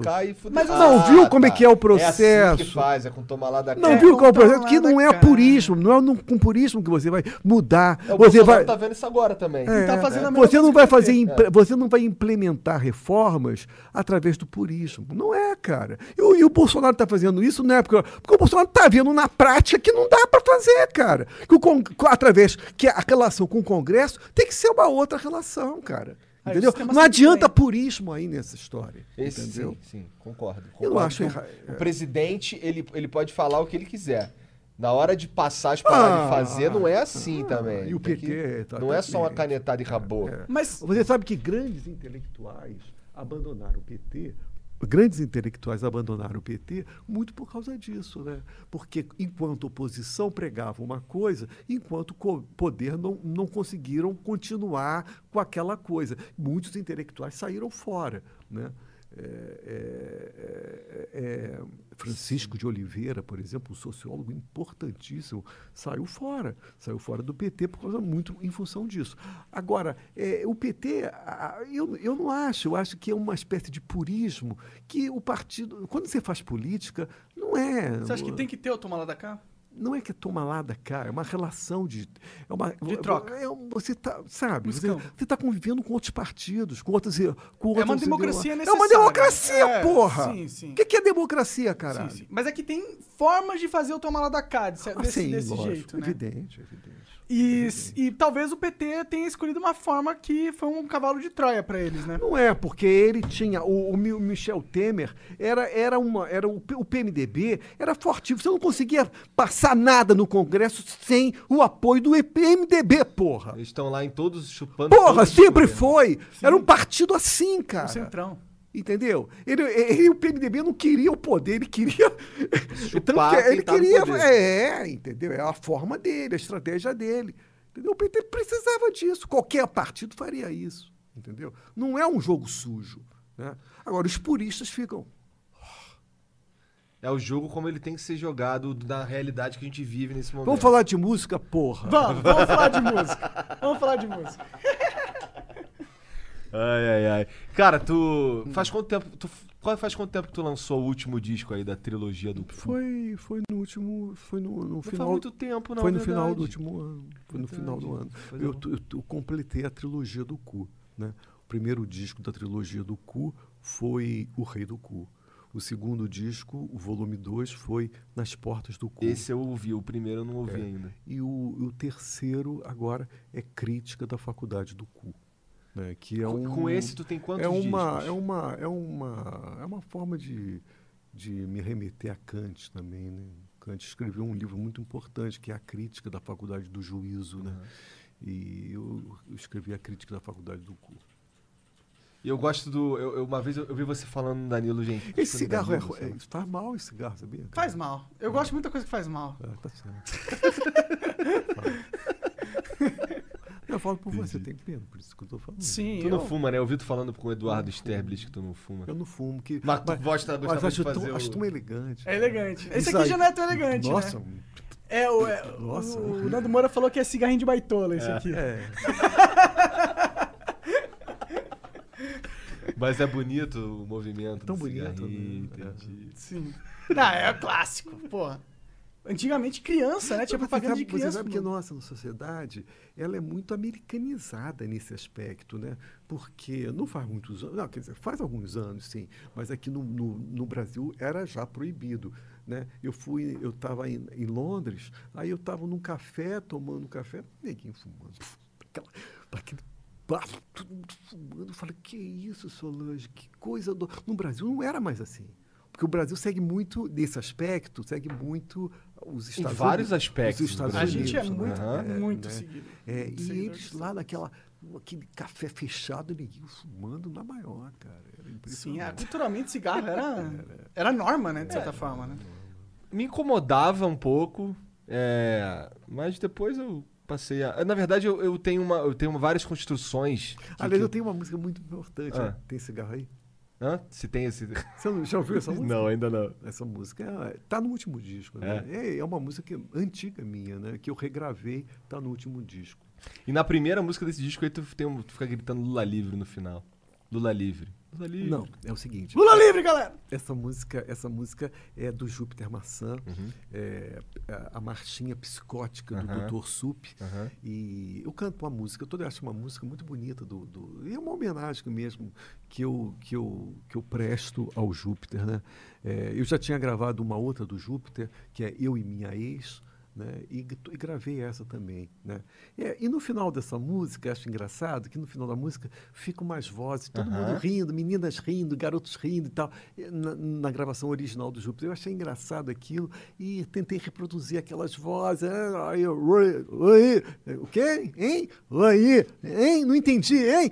Lula, Lula livre! Eh, Começa a gritar, Lula livre! Começa a gritar? E, e, e acaba. E acaba Sim, a música. acaba a faixa. Sabe uma parada que eu gosto muito das suas músicas? É que eu sinto... Você conhece, você mal conhece minhas músicas, eu cara. As que eu ouvi, eu gostei.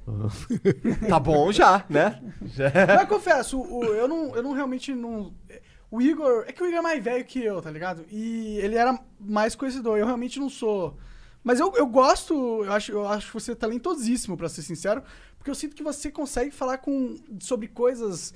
é, Tabus e tal. Não, isso não é só isso, não é a questão do tabu, necessariamente. Acho legal que você tá disposto a, a falar de coisas que são tabus. Eu gosto disso, que eu sou um cara que gosta de quebrar esses paradigmas, e quando alguém quebra também eu respeito.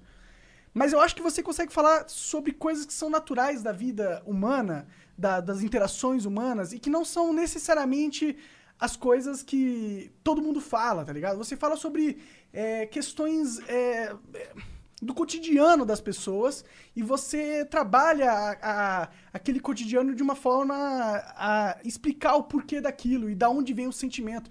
Por exemplo, o matador de, de- de passarinho, eu acho que você tá es- expressando é, o sentimento daquele cara que, que não, não tá nem aí pro passarinho. Que ele gosta do- de matar o passarinho. E, e- e eu acho que você sentiu que existia dentro da sociedade um sentimento oposto. De querer preservar a, a natureza e os animais de, de uma maneira. é, talvez que não seja realista. né? E aí você quer provocar, você quer trazer isso à tona e falar, mano, essa é a vida que a gente vive. É, você sabe que é isso, muito bem, muito bom, muito bom que você falou. É, teve o meu, um, um dos meus primeiros programas do, do Jô Soares, né? Eu tive Inclusive, mu- eu falei uma merda aqui da última vez que eu falei de você. Eu falei que ele. Ah, acho que ele deve ter ido no Jô Soares umas duas vezes. O cara já foi mais de 20. Tá? Sim, o cara é. Eu, eu lancei toda a minha discografia lá. E, e- e eu fiquei muito marcado no Jô, porque o Jô me perguntou assim: e as baleias?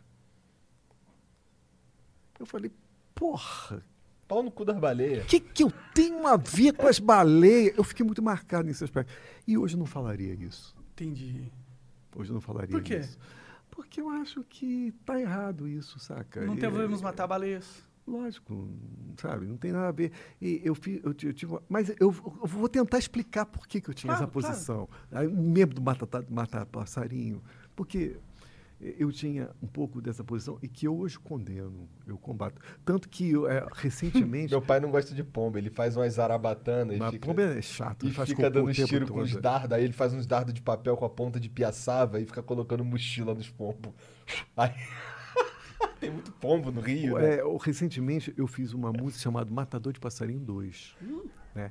E nessa música eu, eu tô atirando nos passarinhos, mas tô errando tudo. Entendi. Entendi. É um matador de merda. Esse matador aí é meio... Eu, eu, sabe, Erra de propósito, sabe, na Sabe, verdade. Monark, eu, eu às vezes contradigo tudo que eu fiz, sabe?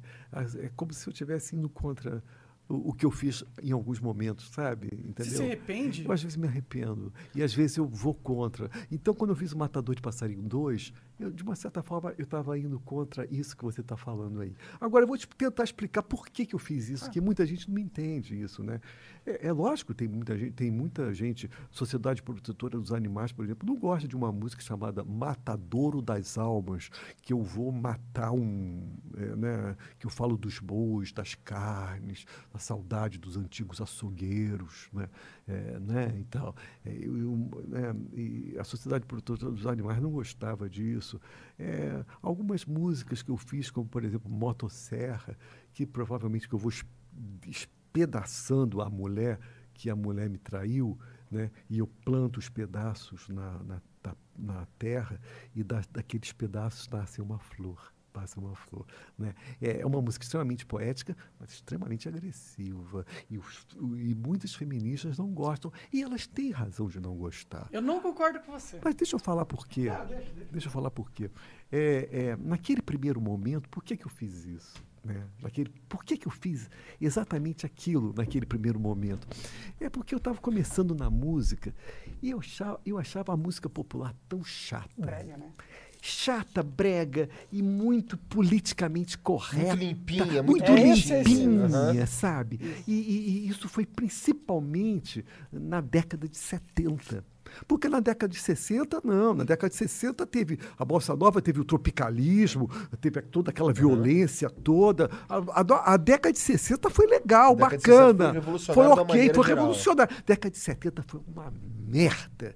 E eu vivi muito isso. Sabe? Eu, Foi uma ressaca da então eu, eu, 60, eu fiquei pens- eu, eu- fiquei pensando assim, exatamente. Então quando eu pensei assim, eu vou fazer música, eu vou botar para arrebentar, cara.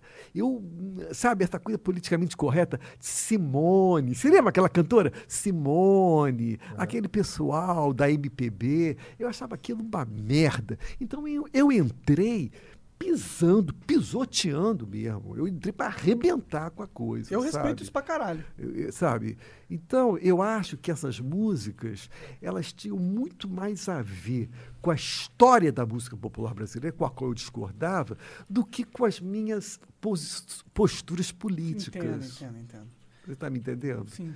É, é, é, e eu, às vezes, me sinto que eu sou um pouco marcado por causa dessas primeiras composições. Sabe? E tem muitas pessoas que me cobram, por que você não faz aquelas primeiras composições mais violentas, mais, entendeu, e tal? É porque a minha, a minha, o meu processo é outro. Porque hoje. agora a gente tá em outro momento. Eu acho. Mas será que a gente não tá no momento de quebrar o politicamente Não, correto? não, não, eu tô falando assim, como pessoa. Eu entendo você, sabe por quê? Eu também já fiz umas coisas na internet eu não quero, eu não sou mais aquele cara. E a gente muda. É, o tempo muda. né, É, cara, agora assim, eu, eu- agora, agora eu tenho 35 anos, entendeu? Eu não tenho mais 25 ou 28. E, mas naquele momento mudei. foi importante, não foi? Naquele momento foi Exatamente, é isso que eu digo. Aquele momento É. foi importante. Teve uma função. Teve uma função. Então, aquelas primeiras músicas minhas, Motosserra, Matador de Passarinho, elas tinham uma função, uma função precisa. Né? Agora, eu manter aquilo, eu não, não veria sentido, entendeu? Então, eu hoje eu estou fazendo outro tipo de músicas. Né? Mas você ainda continua com essa parada de querer quebrar o politicamente correto? Eu acho, eu- como eu falei no programa Pânico, eu acho o politicamente correto muito chato. Muito chato. E que vem, às vezes, bem muitas vezes, de um segmento da esquerda que eu chamaria de esquerda identitária. Uhum. Né? Qual- o que é a esquerda identitária? Mas, ao mesmo tempo, é compreensível. Né? Por exemplo, a esquerda identitária, o movimento dos negros, o movimento feminista. Né? É- A é- cota entra nisso, né? Lógico, evidentemente. É, é, e eu entendo que eles sejam politicamente corretos, no sentido assim, porra, vai sacanear. Às vezes, né, o Danilo às vezes fazia uma sacanagem com os negros, né, vai tomar no cu, tá? Né, isso aí, porra, viemos, de, de- da, ah, sabe, um, um país escravocrata como o nosso, né? Um país, né? Ah, tem muita Não é, cara? escravidão no Brasil, É. isso é inegável. Então, eu entendo a esquerda identitária, mas às vezes ela assume uma postura muito politicamente correta. muito superior, moralmente superior. Como se ele tivesse um monopólio. chata. Patrulha ideológica. É, é. A patrulha ideológica, que é isso que eu estou falando, né? entendeu? É uma, eu acho isso ex- extremamente desagradável, entendeu? Agora, é, de qualquer maneira, eu não faria algumas músicas que eu fiz no, primeiro, no início da minha carreira, porque os tempos mudaram. sabe? Entendo. Entendo Os pra caralho. mudaram. Até porque é, eu fico pensando, e você disse que aconteceu do- desses grupos encherem, de alguns grupos encherem o teu saco.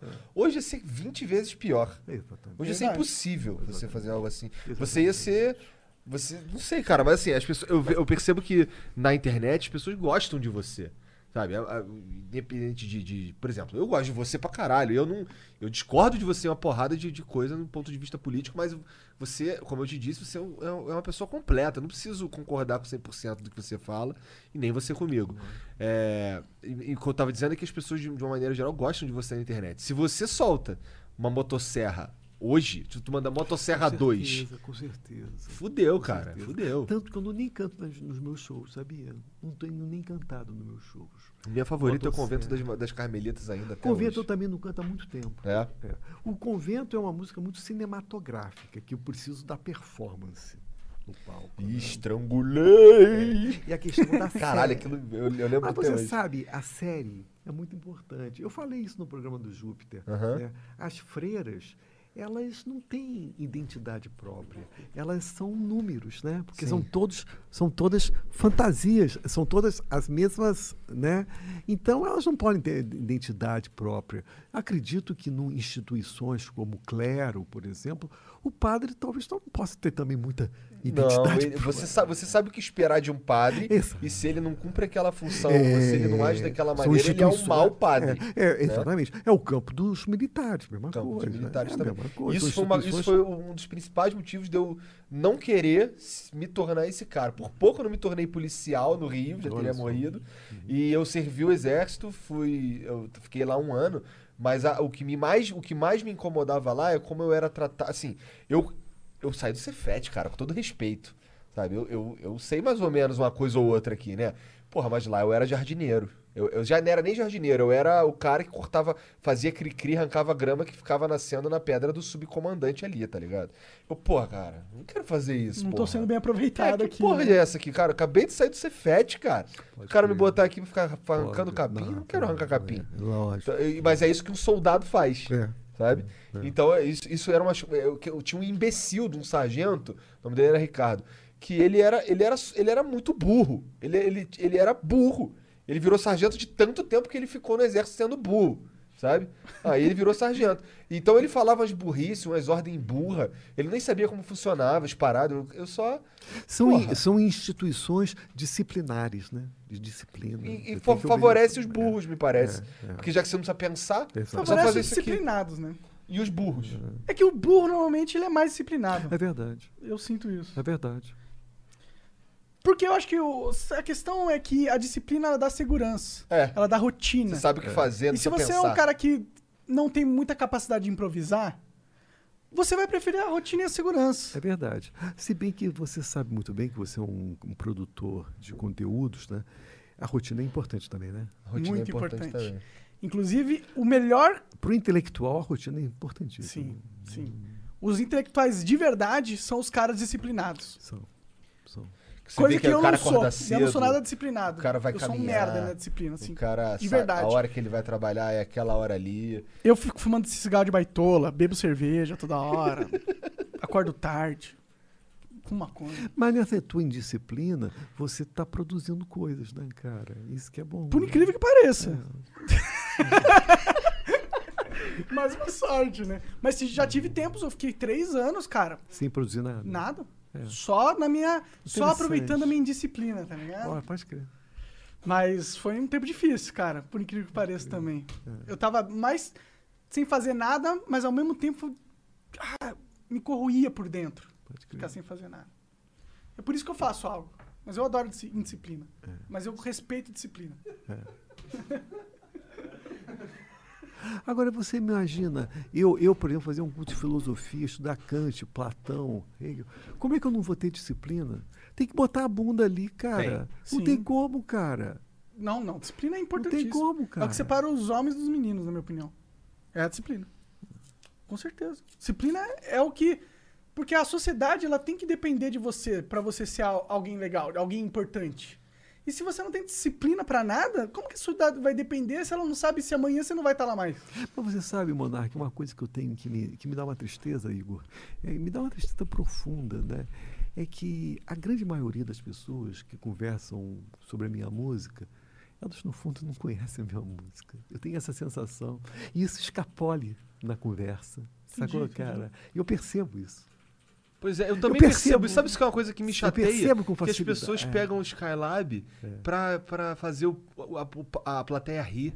É. Eu não quero fazer ninguém rir com você aqui, na verdade. Você sabe, eu passei eu realmente. Por isso eu não gosto da palavra folclore e blá blá blá. É, sim, é. sim. É, Eu, eu, eu teve. eu- eu- eu- o meu conhecimento, assim, a minha visualização nacional se deu não pela, pela internet, se deu pela televisão através do programa do Jô.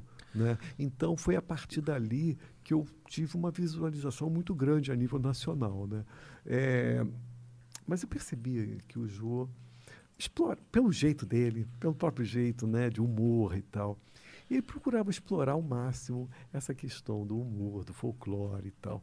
E ficou muito ruim isso, sabe? Porque as pessoas passaram a ter um conhecimento meu eh, sobre nessa, nessa questão, entende? Então eu já vi gente assim que, cara, que me conhece pelo Jô, mas nunca ouviu uma- minha obra, meu disco, meu trabalho, nunca comprou meu trabalho. Isso me dá uma tristeza profunda, que é o processo da folclorização. Sim, é isso, sim. entendeu? é por Entendo, isso, eu é entendo por isso bem, que eu escrevi eu entendo bem. aquilo. É, a única forma de fugir da folclorização é trabalhar duro, Sim.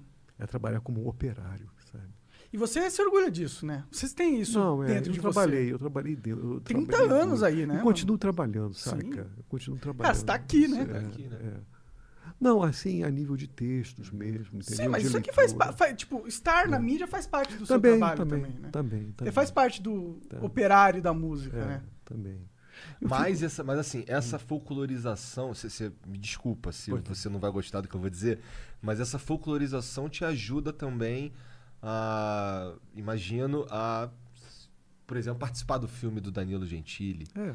por exemplo, a expandir alguns O horizontes. programa do filme do Danilo Gentili, eu falei no ar, programa que o Danilo me perguntou, e aí, o que, que você achou do filme? Eu falei, uma merda. em todos os aspectos. Não só, não apenas no trabalho, que eu achei uma merda, trabalhando. Eu acho que trabalhar para cinema, é, como ator de cinema, é, aí é independente do filme. Eu acho que é uma merda. Deve entendeu? ser. Tipo, quantas grava, vezes teve que gravar aquela grava. É, não é autêntico, uma não é merda, espontâneo, horrível, não é horrível, de horrível. dentro. Eu não acredito que uma pessoa possa gostar de fazer cinema. Entendeu? No, como ator. Entendo, entendo Como bem. ator. N- Não acredito que ele possa. Depois que ele vê o resultado da tela, ele pode ficar orgulhoso, maravilhoso. Mas durante o processo de feitura do cinema, eu não um acredito porre. que ele goste. Fica de mau humor. Agora, o filme do, do, do, do Gentili é uma grande merda. E eu falei ao ar, é muito ruim, cara. É muito ruim. E ele compreendeu, ele riu também. Tu, tu, tu fez. é, o que eu vou falar que é um pouco controverso. Eu que eu vi, assim, eu assisti essa, essa eh, entrevista sua com o Danilo Gentili. Tu fez um pequeno jab pra ele comparando ele com o Jô? Meio. Como assim? Não, eu não comparei ele com o Jô. Mas eu falei... entender que o Jô era Não, superior não. como talk show Eu não, host. eu não comparei ele com o Jô. Eu apenas falei o seguinte, que ele hoje estava ocupando o papel do Jô. Ele hoje, para o Rogério Skylab, para mim, Claro, claro. ele estava ocupando o espaço do Jô. Entendeu? Só o isso. formato é similar, né? E o Jô ocupou o espaço que foi criado lá nos Estados Unidos pelo. Cara, qual que é o nome daquele cara? Talk show host? Puta, Eu não vou lembrar o nome. Hoje, hoje é um, um dos formatos que, tem, que produz Hoje tem vários caras gente. que É, porque você está vários falando, você tá falando, Jimmy Kimmel. tá falando do formato, Kimmel. tô- Do tô talk show, do formato talk show, talk show. mas assim, individualmente eles são muito diferentes. Porra, pra São, caralho, sem né? É, claramente. diferentes. Outra pegada. Até politicamente falando. E, e- e eu acho que talvez o, o programa do Gentili tenha uma necessidade de escrachar, É. ser um, um humor mais raso, É, que o Jô não tinha. O Jô era uma é parada mais mais refinado. refinada. É, Isso aí com é claro. Com é- certeza, com certeza.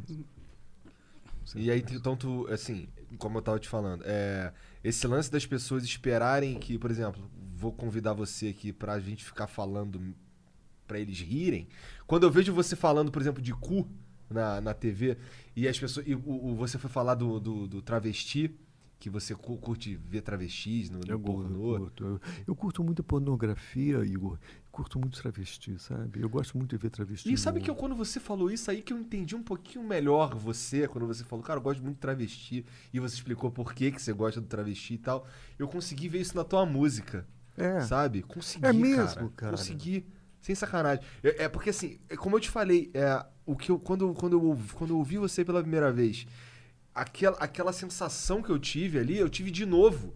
Quando você falou do travesti. Entendi. Sabe? Você fala, você fala, que, tipo, é, é assim, um rostinho, uns peitinhos, não sei o que, chega ali embaixo um trabuco. É, porque Tá ligado? vo- você, Eu- caralho, você, é- é- foi isso que eu senti quando eu vi Mas- você sabe, o Monark, você sabe, é, a coisa, é, não dá para comparar, né? O pau que o homem tem, a mulher não tem, né? É, tem uma ausência ali, Ainda bem. né? Tem um E- pauzinho, o clítoris é tipo é, um pauzinho. E aquele pau do homem é uma coisa muito bonita, cara. Cara, eu não acho meu É uma- pau muito bonito, não. Não, o, não, o pau. o Bonito pau- não sei não, se é pau. tu- não, aí, aí é uma questão individual, pessoal, não estou falando isso. Tá. Tem paus diferentes. Mas eu quero dizer o seguinte: o pau é uma coisa plástica. É uma coisa para fora, é uma coisa bonita. É né? uma coisa que representa algo. É. né? Tem, Eu tem o- monumentos a paus. Um obelisco é um, é um monumento. a Agora, a- agora quando Né? o Lobão fala é, aquela coisa da pau, paudurecência, né, que ele gosta de falar muito isso, eu acho uma babaquice. Tá? Eu, eu outro dia li um artigo tão bonito de uma menina é, que falou da importância do pau mole. Né?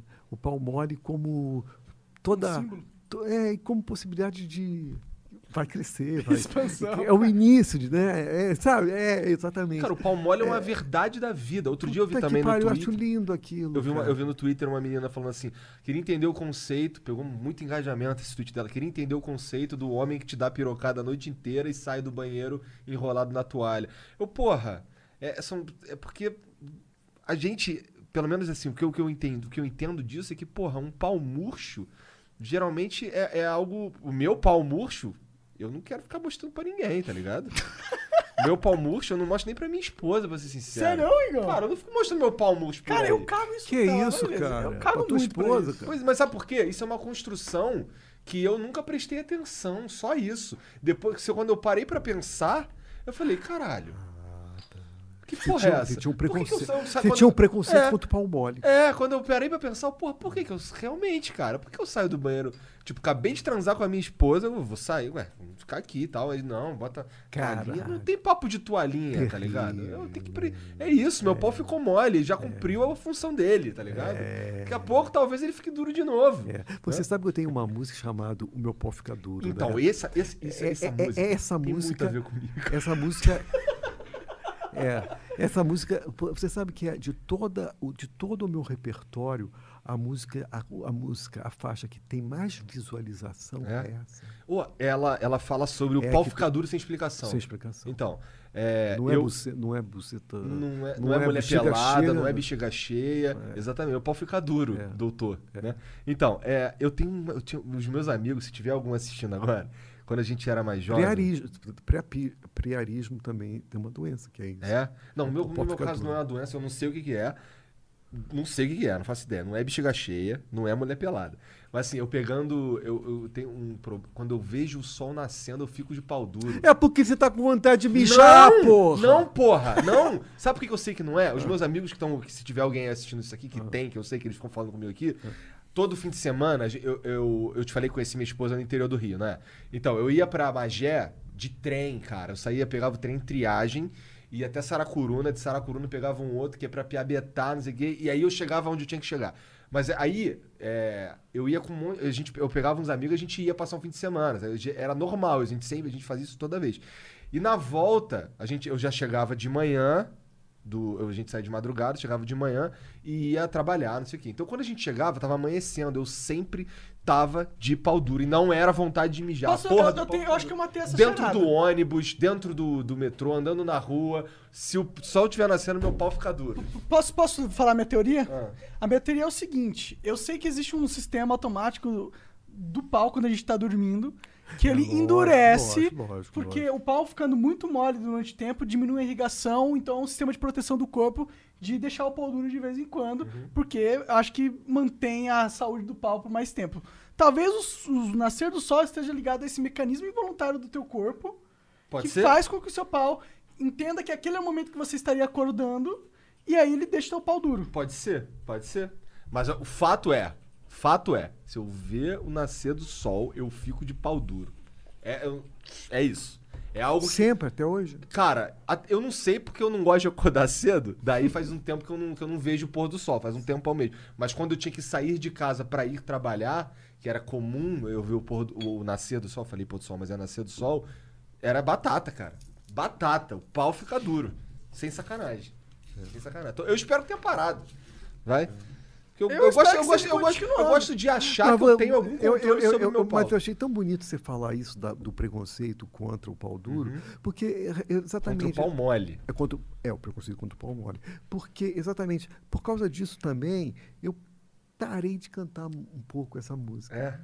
Por causa- Exatamente. Por causa do preconceito com o pau mole? Não, porque a música do pau duro. O Ah. meu pau fica duro, o meu pau Entendi. fica duro. Aí eu. Porque eu- muitas pessoas gostavam dessa música por Aham. causa disso, entendeu? Por causa da- da- do glamour do do pau glamour duro. Da virilidade. É. Eu deixo meu pau, eu não sou broxa. Então eu parei um pouco de cantar Entendi, essa entendi. música. No- Até no último Por show, escolha? o último Mas show, último show no Beco em São Paulo, eu cantei essa música porque é, é, enfim, muita gente pedia, Pediu. né? Mas no final eu falei, olha, eu estou cantando, mas eu não gosto de cantar. Entendi. Entendi. Porque tu não quer passar a ideia que tu também é um amante só do pau duro. É, isso é uma, re- uma coisa meio, né? É um preconceito machista bobo, né, cara? A gente às vezes é muito bobo, né, cara? Sim, cara. Às vezes a gente é muito bom. Mas a causa- gente entende a essência dessa porra. Eu né? entendo a essência O dessa cara que porra. consegue deixar o pau duro é o cara que consegue comer uma mulher. O cara que não consegue é o cara que não consegue comer uma mulher. Sim, cara, e mas... nesse sentido, o homem prefere ser um homem que consegue comer uma mulher do que não. Logo, se você não quer ter o pau mole, porque você quer ser um homem que é capaz de comer uma mulher. Sim, acho mas que é é, eu acho que porque, é ó, isso, a fonte da Você concorda sentimento. comigo que existe um... um- Ou, ou um outro homem também, Tanto né? que, tanto que, a gente- tanto que os coisas. homens se zoam. Homens se zoam. Ah, por exemplo, É, se zoam. existe, um, existe um, um- uns memezinhos, por exemplo, existe um que não é muito antigo, de um menino querendo jogar videogame. É. Ele é um menino, ele queria jogar videogame. Aham. E aí tem umas meninas em volta, assim, querendo encher o saco dele e tal. Eu, "Ô, vem cá, não sei o que. Ele, deixa eu jogar videogame aqui, cara. Eu- o- é, o que eu quero dizer com isso é uma... ah, como se o homem fosse obrigado a vir uma mulher afim, tem que ficar de pau duro. É. Tipo, opa, pau duro, aqui agora. Tipo, Tô deu pronto. mole pra mim, tipo, abaixou na minha frente, pau duro. Não é assim, vai. Não é assim. E aquele garoto do Enigma falou uma coisa tão interessante, né? Não faço sexo. Ele não curte, né? Eu achei uma Quem coisa que falou isso? O Selbit, pô. Ah, sim, o Celpt, é. aham. Mas não quis falar sobre isso. É, ele não Ele quis não falar quis falar sobre- isso. É. Mas eu achei tão bonito, né? Mas a nova geração tem um pouco Tem bastante isso. assexuados, É, né? Na nova geração. Nova geração tem Sim. muito assexuado. Eu não, eu, eu sou bem sexuado, sabe? É. E graças a Deus eu nunca. é, nunca. Assim, O teu pau ainda fica Diante de duro? uma buceta, meu pau sempre ficou duro. Entendi, nunca, cara. nunca falhou, cara. Eu podia, se falasse, eu falaria numa boa. Sim, porque você, falhou eu sei que você já falou, falaria numa boa, porque você já falou umas paradas que só É, sendo é. você mesmo pra falar numa É, boa. eu sou bem sexual nesse aspecto. Mas, então não sei se é sangue italiano, não sei, não sei, não sei. Não sei. Entendi. Eu acho que a galera fica com tabu também no sexo, né? Como se fosse algo proibido. Mas é algo natural. Tipo, é um. Uma atividade que libera hormônios, endorfina. Se as pessoas tratassem isso com é mais droga, Né, naturalidade, forma. poderiam se criar, inclusive, novos mercados, outras coisas. Outras coisas poderiam vir disso também. É verdade. Né?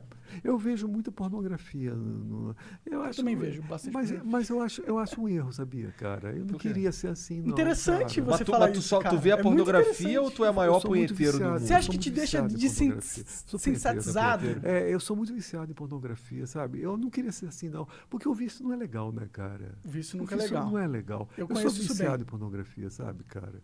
Sou mesmo, sabe? Eu sou meio viciado em sexo, sabe, cara? Bom, que bom não ser. Tipo, É, melhor ser ser viciado- viciado Mas em o sexo vício do que não é cocaína, legal. né? Ah, bom, é. É. Mas é um vício, né, cara? É um vício. Mas eu acho que todo, todo ser humano é repleto de vícios. É, uma, verdade, É impossível né? fugir de, de- Eu dessa sempre, porra. eu sempre tenho falado muito sobre isso, né? Eu tenho muito, assim, é, eu tenho muita piedade no sentido, assim, de compreender, de ser meu irmão, daqueles caras que são viciados mesmo, até em droga pesada, sabe? entendo. Aqueles caras que se fodem com crack, se arrebentam. Isso é tão humano, né, cara? Isso é bem Isso humano. é tão humano, né, cara? Cara viciado, né? O Totalmente vício, né? Eu sou viciado em várias paradas. Eu também, cara. Várias paradas. Eu tento controlar os meus vícios pra ele não me matar. Ele É verdade. os vícios dele com outro vício. Essa porra aqui, por exemplo. É pra eu parar de fumar maconha. É. Aí eu tô fumando cig- cigarro de baitola aqui. Mas esse processo é interessante, um vício contra o outro. É. É, porque eu, eu sei que eu tenho a necessidade do vício. Toda a minha vida eu fui viciado Aí em eu algo. escrevi uma coisa tão importante que, eu- que eu falo justamente Ah. sobre isso, né? É, no início, eu estava viciado em cigarro. Aí, eu comecei a fumar maconha. para parar de cigarro. Aí, para parar o, da maconha, eu comecei a cheirar cocaína. Depois de cheirar cocaína, eu comecei. E aí eu comecei. Aí eu comecei. Aí, para terminar o vício do cigarro, da maconha, da cocaína, eu, eu, eu, eu tive o vício de morrer. É, que é o que resta. E, e? Quer dizer, não tem jeito, né? Você vai se embrenhando no vício, né, cara? O vício é um, a vida é um vício, não Tem é, muita gente cara? que se considera não viciado, mas vai na academia todo dia. Também. Isso não é meu, um pro- vício? Meu processo, meu processo. Não há diferença nenhuma entre o, entre o cara da academia e o craqueiro. Não há, sob esse aspecto, não há diferença nenhuma. É, sobre esse E você Sob acha esse que a aspecto, não há diferença, diferença Sky, no cara que é viciado no crack e o cara que é viciado no trabalho? Não há também. Nenhuma. Também acho. Não há nenhuma. É o, wor- o workaholic. né? Workaholic, é. Workaholic. Não há diferença nenhuma. É tudo vício, cara. Tudo vício. É tudo Você acha que vício. existe algum ser humano que não seja viciado em algo? E o vício se chama obsessão. E o caminho da arte é a obsessão. Sem obsessão você não faz porra nenhuma. Sim. Sacou, cara? Os melhores são viciados, não são? São. Os melhores são. Os, os- os obcecados. Os Sim. obcecados Que são os vivem pra maiores. São os maiores. Também acho. Eu concordo muito com isso. Pra mim isso é uma grande verdade. E acho que Freud concordaria com isso, sabe? No fundo, no fundo, até aquele cara, até aquele cara que se mostra muito equilibrado, muito racional, é uma espécie de vício. Claro. Ou seja, não foge nunca disso. Viciado na né? racionalidade. É, um conforto. Ela tem as respostas. Ela te deixa seguro. Ela te mostra o caminho. É. É um vício? Então eu concordo. O vício do equilíbrio, né? O vício do O equilíbrio. vício do equilíbrio. O vício das aparências, o vício do politicamente correto. É. Escolha seu vício, mas saiba que você vai se viciar. Exatamente. É. Eu, te- eu tenho trabalhado muito com essa ideia do vício, da obsessão, da ideia da obsessão do vício, sabe? Interessante. Pois é. Se a gente Você- parar qual é o seu vício, Igor? lance- Cara, eu só trabalho. Eu diria que eu sou viciado no meu trabalho. Qual o seu vício, Janzão? Só que o Freud dele Freud é outro, é, um não rapper. é o cara tão inteligente assim. É nóis. ok. não, mas ele é talentosíssimo. Freud é um rapper, um cantor. Ah, tá. Ô, mas eu... Um, um Eu me lembro daquele que vocês foram entrevistar, muito engraçado aquele Rafa? cara. É, porque me- um dia chegaram pra mim e falaram assim, Skylab Rafa Moreira. Pô, vamos Eu fazer falei, acontecer? Não, não, você sabe, eu não entendi, eu nem conhecia o Rafa Moreira. Aí eu fui, a primeira coisa que eu fui fazer, bom, vamos ver que, que música é essa do Rafa Moreira. Aí eu ouvi uma música, mas não gostei muito não. Não gostou. não. Não tem muito a ver contigo mesmo, não. muito, né? É, eles são outro É, universo. outro né? universo. Mas tem similaridades. Sim. Como todos nós, né? É. Todos nós temos similaridades, não tem como fugir disso. Querendo Bom, ou é, não, mas você gravou com a MC Gorila também, que também É. não tem nada a ver com você. Verdade. Nada. Quer dizer, a única coisa que ele Deixa eu tem a falar ver uma com coisa, você... deixa eu falar uma coisa sobre isso. Ah. É, MC Gorila não tem nada a ver comigo. Né? Mas eu sabe por que eu chamei ele para fazer isso? Eu consigo ver uma ligaçãozinha, porque Eu assim, também ah, consigo. com- com- eu consigo ver a ligação, por exemplo, é que, é que eu acho que eu acho que a ótica, a luz que cada um de vocês coloca sobre o, o mesmo assunto é diferente, Exato. mas é o mesmo assunto ainda, porque que tem a ver com pornografia. Ele fala muito, é. que tem a ver com, com, com o escrachado. É. E aí, e assim, você, você tem um jeito de olhar pra isso e ele tem outro. É, sem dúvida. E aí, mas, mas, é- mas eu acho que houve é, essa aproximação só é possível. Ele falou pra mim que você disse pra ele que ele tem uma música que você gostaria que fosse sua. Eu vou te falar qual Não é. é. Sujou meu pau foi de cocô. Sujou meu pau foi de cocô. Essa música é linda. E ele canta, não sei se você reparou, ele canta muito bem. É, ele Ele é um vozeirão. grande cantor. Ele poderia, eu falei para ele, você poderia ser um barítono, um cantor de ópera, porque você tem uma voz de barítono. Você é um grande cantor, não é?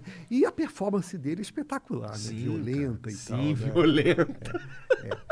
E- então, cara, e agora, essa frase eu acho maravilhosa. Sujou a meu de partir cocô. dessa frase, sujou meu pau foi de cocô, eu fiz bucetinha de cocô e fiz. é, Como que tu chegou nessa e, música, e, Skylar? e fiz cabecinha. Como é que você, como é que você descobriu? Ah, por causa dos vídeos, o vídeo no YouTube que Começaram eram a te mostrar mostrar coisas? e ele aparecia muito, né? E era muito engraçado. Eu mostrei para minha mamãe, minha mulher ficou encantada, rindo. Houve um encantamento, sacou, cara? A- Ainda que a gente saiba que é completamente diferente as perspectivas. A luz, como você falou, Sim, de sim. tratamento. Então, e, e talvez por isso as pessoas acham que você é um cara que tá tentando ser engraçado. Por, por isso que eles te folclorizam, eu imagino, porque ninguém fala do obsceno de maneira séria. Mas você quer, exato. Você quer saber? Essa música Cabecinha que ele canta comigo é uma coisa muito curiosa, porque a cabecinha que ele canta, é- ele está totalmente visando o sexo. E a cabecinha que eu canto é totalmente política. Vem da política de extermínio do Witzel, Caralho. que a tese dele era mirar na cabecinha. Meu trabalho foi, entendeu? Então essa junção entre a política e o sexo, cara, dá margem a uma multidão de interpretações. É uma, é uma coisa aberta, sabe? Que foi algo que você falou no pânico. Porque pode até. Porque, porque é. Nossa, isso é tão importante. Essa- Sim, pra você, essa você palavra disse que é uma Cara, coisa... ambiguidade eu, eu, te define, eu eu diria. dei uma estudada em vocês. essa cara. palavra não é Posso- importante, não, para vocês, não. Pra caralho. Eu Pra acho, eu caralho. acho que, eu acho que o pensamento, quanto mais fechado, pior. Quanto mais ah, você se abster de pensar pra seguir ideologia, pior. E por isso que eu acho que o papel do Flow, o nosso papel aqui, é, é, É ambiguidade esse, é- também. é- tem, a ver com, tem a ver com conversar com você. E ontem a gente tava conversando com o Nando Moura, que é a tua antítese. isso, Muito, muito importante isso. Isso- Nossa, maravilhoso isso. Eu, eu acho que eu, eu gosto bastante da ambiguidade, porque a vida só é mágica, porque uma coisa pode ser duas, não é?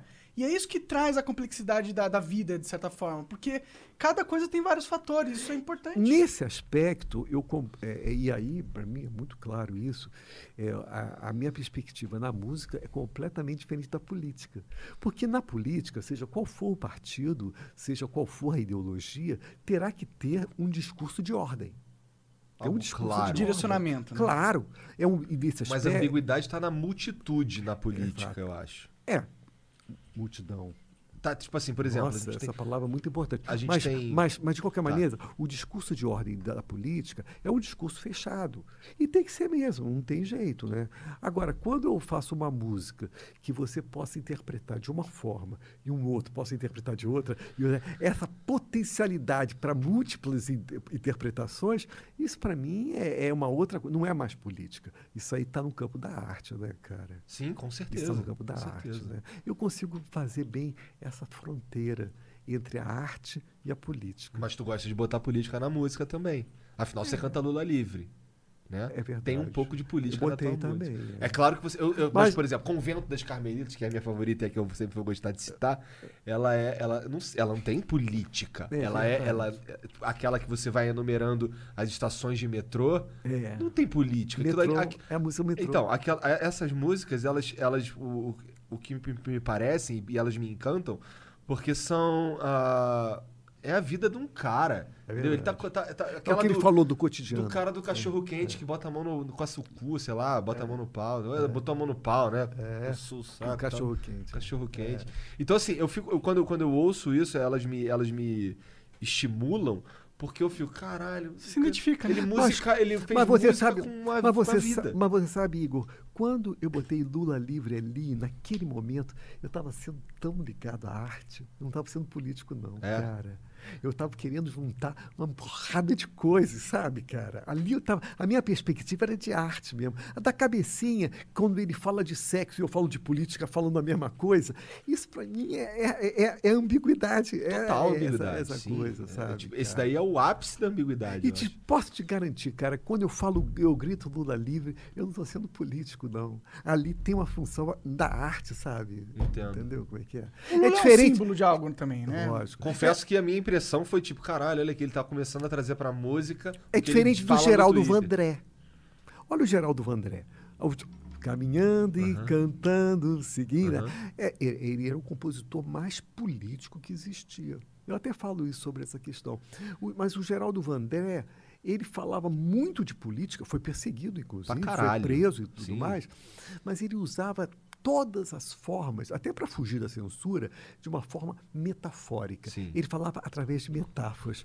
Porra, eu poder gritar um Lula livre ali sem metáfora nenhuma, né? cara? É, é. É do Verdade, caralho, né? verdade. Sim, sim, É, sim. cara. Sim. Sim, É, você poder Tem uma hoje concretude, Mas né? talvez a metáfora esteja na simbologia do Lula também, né?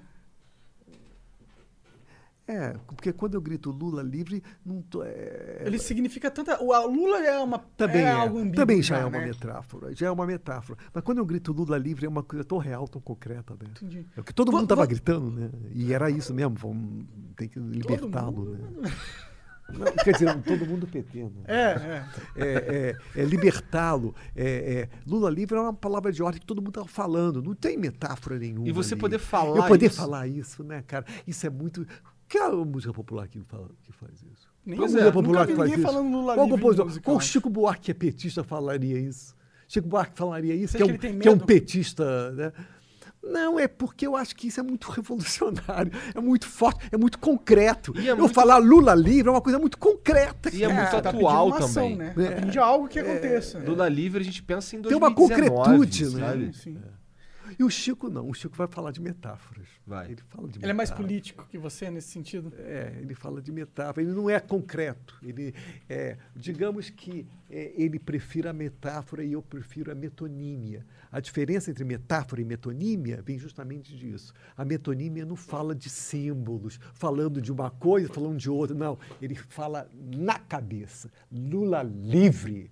Ele não vai ficar fazendo outros. Afasta de mim esse cálice. É, isso, metáfora. Ele pura- usa, é, É, ele, muita usa, ele usa metáfora. palavras que soam igual com o que ele quer dizer de verdade. Tipo, cálice, né? Mas, é, é- é- mas é muito bom também. É muito bom. bastante. A gente precisa das metáforas, É né? Às lógico, vezes- é para fugir da- e também para fugir Eu da gosto do ponto né? artístico, pra ser sincero. Assim, quando eu, eu vejo isso, eu acho genial. Porque, porque, ah, alguém, porque ele foi capaz de pensar nisso. Caralho, eu- eu só, é, exatamente. Eu só queria te dizer que o Lula livre ali não tem essa dimensão política que talvez tenha muito mais no Chico. Eu acho que eu entendi. Que talvez tenha muito mais no Chico, entendeu? Entendi, O meu, eu tô sendo concreto. Você quer o Lula coisa do cotidiano. Você tá falando da coisa do cotidiano? Pô, tua mão no pau. Lula livre, pô. Eu tô falando de coisas concretas, cara. Sem metáfora, sem fantasia, sem simbologia. sabe? Você ficou feliz quando ele saiu da cadeia? Tipo, comemorou essas porra? É, eu achei legal. Você sabe que o Lula gostava muito do, de, gosta muito de mim. né? E o Lula assistia aos meus programas da, da, da, da, 247? desentre- ah, da desentrevista, ele assistia muito ali. né? E deve ter ficado muito feliz, muito contente quando eu falei do Lula livre. Claro, com não, do Lula livre não. ele deve ter ficado muito contente quando eu falei do lulismo selvagem, Ah. que é um conceito muito, sabe? Você chegou a E- conversar com ele pessoalmente, assim, trocar uma ideia com o cara? Porque eu- eu confesso de- que eu acho o Lula uma eu figura muito de curiosa, um cara. Com ele. Eu gostaria de conversar Eu com acho ele muito inteligente. Eu só acho, eu acho Ah, que mas eu a- tenho minhas críticas mas também. pela informação, Mas acho eu respeito. mas pela informação que eu tenho do Gustavo Conde, Uhum. que, que entrevistou, o Gustavo Conde entrevistou o Lula, né? É, e depois conversou em off. O Lula, assim, gosta muito de mim, gostaria Que um dia foda, de me abraçar Que e foda. tal. E, e Tem que trazer ele pro seu e programa, e pô, que lá o programa 247. Desentrevista é, foi muito bom quando ele via dentro da prisão, entendeu? Entendi. Da prisão, que era uma Você acha que a como que você acha que foi a prisão pro Lula? Porque deve ter sido algo louco na mentalidade dele, na Ele leu dele. muito, ele leu muito. É, ele falou que leu pra caralho. Ele emagreceu também, né? Parece que foi bom, até bom pra ele essa prisão, de certa Caralho. forma, cara. Não, não, cara, às vezes a gente é preso. Uma prisão nunca é bom, né, cara? Não sei. Não sei. Não, não sei se eu concordo com Agora, isso. ele pode sim é, ter aproveitado positivamente. É diferente do que você está falando. É, fiquei preso, então vou fazer o melhor possível, né? Exatamente. Mas Ele tem pessoas que precisam ficar presas uma época. É, eu compreendo. Assim, até para fazer reavaliações, né? E o A- Lula fala que até pensou- entrar mais na realidade das coisas. viu coisas e pensou em coisas que ele jamais viria pensar nisso se não tivesse preso. A gente às vezes fica com raiva das posições, situações ruins que a vida nos dá pra gente, a gente fica magoado, a gente se sente injustiçado. Mas ao mesmo tempo eu sinto que eu aprendi muito mais nas posições de merda que eu estive que nas posições de sucesso, tá ligado?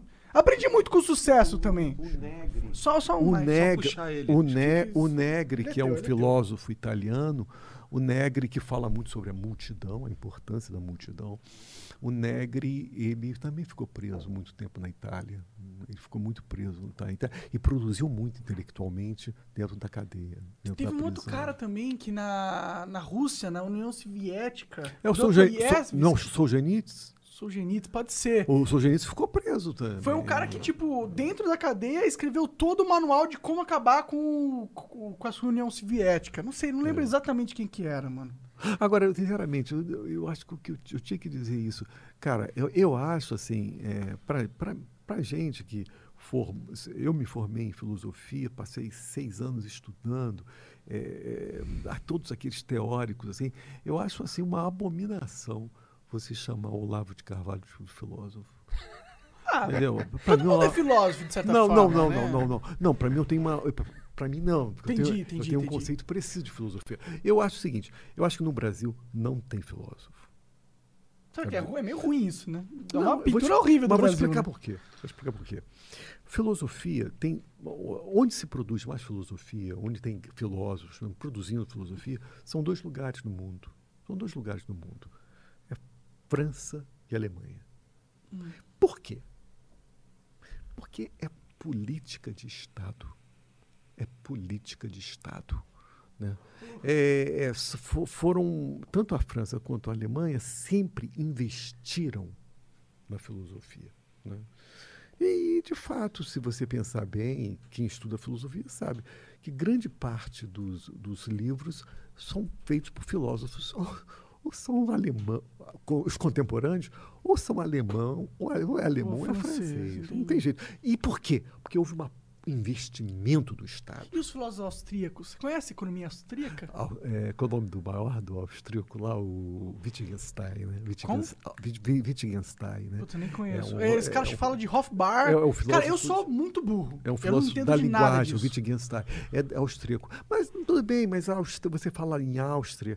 Mas me desculpe, mas a Áustria está dentro, dentro Do universo francês, europeu. alemão, Alemão, alemão, é. entendi. alemão. Da galera alemã. é. Então, nesse aspecto, o que existe no Brasil são grandes intelectuais abnegados, né, que estudaram a vida toda, que produziram pensamento, Gilberto Freire, é, Sérgio Buarque de Holanda, são grandes intelectuais. Né?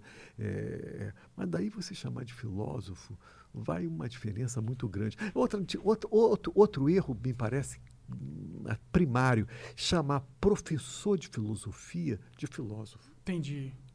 Chamar Marcia Tilbury de filósofo. Não é. É professor de filosofia. Pode ter escrito livros sobre filosofia, mas não é filósofo. É outra coisa. Filosofia é um buraco mais embaixo.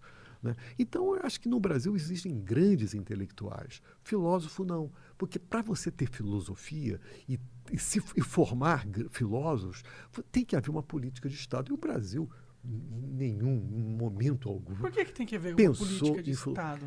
Sky? Porque, concordo com porque a isso. formação de a filosofia educação. é uma formação específica. Não é você abrir, você ser um intelectual, estudar livros, ok. Você é um espírito, você é um intelectual, é um espírito abnegado, estudou muito, produziu, produziu livros, ok. Mas a filosofia é uma coisa específica, entendeu? Então, por exemplo, chamar Olavo de, Olavo de Carvalho de filósofo é um como o Bial fez. Quando o Bial É, foi é que tem muita gente que, cega, que segue o Olavo, tá É ligado? porque são pessoas que não têm formação acadêmica, caralho. Uma pessoa que tem formação acadêmica não vai, não vai considerar Olavo de Carvalho filósofo, porra. Mas Uma pessoa que faz faculdade de filosofia na PUC, na UERJ, na UFRJ e caralho A4, ele não vai. Eu te falo isso com certeza. Ele não vai considerar Olavo de Carvalho filósofo, porra. Eu, sinceramente, eu não sou muito familiarizado com Agora, uma pessoa que não é formada em. em- que, ah, ok. Mas então- esse não é um argumento um pouco elitista? É um pouco elitista, mas é é uma formação específica. Eu entendeu? sei, mas é que, às vezes, por exemplo, tem muitas áreas que se corrompem. Como assim? Que elas começam a entrar numa diretriz ah. que não necessariamente é a mais inteligente. Então, mas ó, eu acho que o que. Ou, acho Não, que- por não, exemplo- não, não, eu não estou falando de o que, que é mais inteligente. Não, não, não, Eu não não estou tô nesse tipo de tô valor, falando- não. É, É, por exemplo, eu sou é- professor de português, Eu mas esqueci- eu não adianta me chamar. Mas eu não sou Você acha que um linguista. cara, um nordestino O professor de matemática não é um matemático. Ele não é necessariamente matemático. Ele É pode ser só um professor de matemática. Evidente. Eu, eu estudei português evidente, e inglês, evidente. mas não é porque eu dei aula de português e inglês que eu sou um linguista. Eu sou um professor de português. Lógico. Não é porque o cara dá, professor, dá aula de filosofia que ele é um Lógico. filósofo. Lógico, né? Lógico. Mas ao mesmo tempo a gente pode ter um filho da puta no meio do sertão do Nordeste que é um gênio da filosofia, não pode? Que ele pode ter Da conclusões É sobre a vida Pode. Que sejam impactantes, Eu sejam ac- incríveis. acredito incri- muito nisso. Eu, A eu visão de mundo eu pode- pode acredito mais muito. importante. É, uma pessoa pode ser a filosofia inteligente. não esteja só ligada à estrutura acadêmica, tá Mas ligado? tá falando da função. Mas eu tô, tá, eu eu- É? mas eu tô falando da filosofia como uma coisa específica, de Entendi, formação. entendi. Como tem sociólogo, Entendi, entendi, como tem historiador. A carreira de filósofo carreira, acadêmica. Entendeu? Entendi, Você tem que seguir alguns pensadores, você tem que passar para o universo. É claro. para essa pessoa, o Olavo de Carvalho não, não existe, meu querido. Eu, eu, sinceramente, não- eu, eu entendo muito pouco sobre o Olavo de Carvalho. Não, isso- Eu sei que ele é um cara muito influente na direita. Eu sei que existem Não, eu quero dizer o grandes seguinte. é, influencers é, que é seguem porque- a diretrizes é, é, dele. porque, é porque, por exemplo, no, no- num curso de filosofia, você vai contemplar várias correntes diferentes. Marxismo, teologia. Você vai.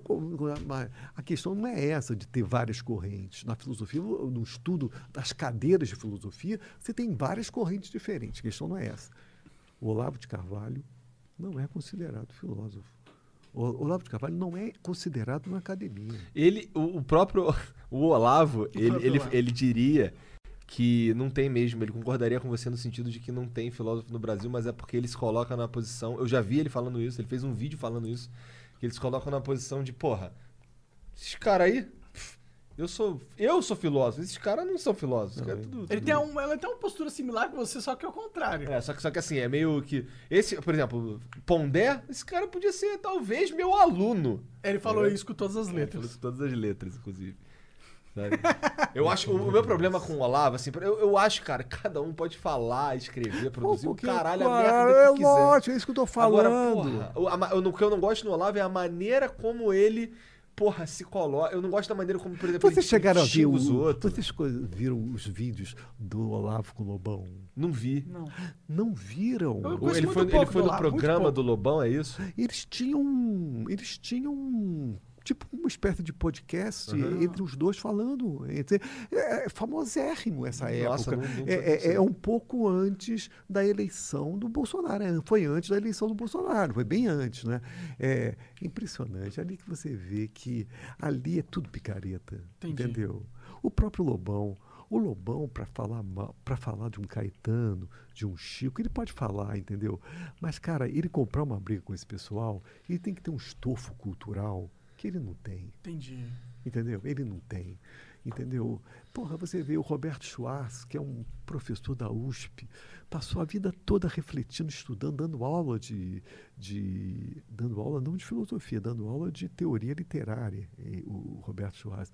Roberto Schwartz escreveu uma crítica ao livro do Caetano Veloso, sabe? Mas uma, uma crítica muito elegante, né? Aí vem esse Lobão que estudava música, que, porra, que, que ficava tocando guitarra. É lógico que a vida dele não foi uma vida de reflexão. Evidente que não foi. Né? Ele estava preocupado em tocar música, fumar, sei lá o quê. É, é, inclusive, os primeiros discos do Lobão são bem fracos. Né?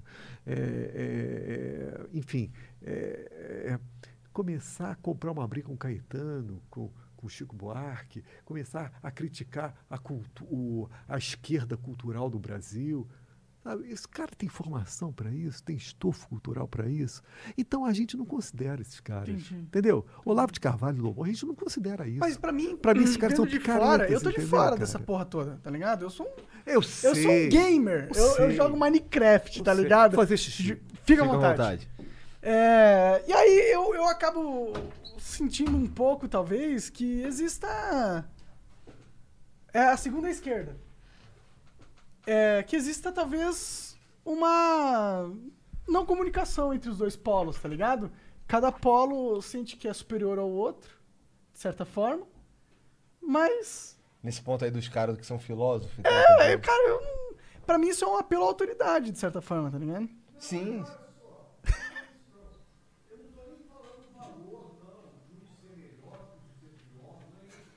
Eu vou fazer a representação do que ele tá falando. Pra quem não tá ligado, ele tá gritando lá do banheiro, falando e mijando ao Entendi, mesmo tempo. Sky. Quando você voltar aqui, fala de novo pra galera. Nossa, aí. Tá. Ô, vamos fazer um. cumprir um papel agora que é. Cu. Cu. Cu. Cu. Cu. Cu. É pra falar cu? falando É, exato. falar Tá faltando falar de cu. Então... Ah, mas eu acho que isso é exatamente o que a gente não queria fazer com o Sky, cara. Ficar focado, né? Ah, entendi, entendi, entendi. Cumprir a função que eles querem. É, galera, ó, cu, cu, cu, cu, cu, cu, cu, cu, cu, cu, cu. A gente fala de cu à vontade pra vocês, mano. Mas eu acho que a conversa, na verdade, é muito mais interessante. Cara, todo mundo fala de cu. É porque eu já esse vi ele falar mano. de cu em todos É. os programas que ele já foi, tá ligado? Tipo, falar de. Eu não tô. eu- Foi o que eu falei pra ele. Eu não quero, quero fazer ninguém rir. Se você tá aqui porque você acha que, que a gente vai ficar fazendo piadinha com os caras lá, você, você- Desculpa, você tá enganado. Na verdade, a gente quer outra parada. A gente respeita o Sky absolutamente. Não quero, quero eu acho que ele é um carica... uma personagem caricato que a gente deve explorar pra um ambiente cômico, igual o Danilo Gentili faz, tá ligado? Oi. Puxa essa porta aí, senão vai ficar. Quente. Eu não estou querendo fazer julgamento de valor, não, entendeu? Julgamento de valor, o que, que é melhor, o que é pior, nada disso. Estou falando o seguinte: o Olavo de Carvalho. Ele, Só fala no microfone pra galera ouvir também. o, o- o Olavo de Carvalho, é- é- ele não é um filósofo. Sim, entendeu? sim, mas é que, só tipo, isso. dentro da sua argumentação, É só isso. tem Ele um não- apelo à autoridade, eu sinto. Um apelo. Não, Esse é uma- cara uma- não é reconhecido é um por esses caras que são foda. Não, é um apelo. Não, fodas não. Eles são. eles, Referências. Eles são referências acadêmicas, entendeu, Sim, cara? mas é nem todo mundo que dá essa superioridade à academia que talvez você Não, dê. mas eu não estou dando superioridade no sentido de valorização, Propriedade, não. talvez. É, é, é, é uma coisa específica. Filosofia é uma coisa específica, cara. Filosofia não é a arte de pensar? Não. Não? Não é uma arte de pensar. É uma arte de pensar de uma certa forma.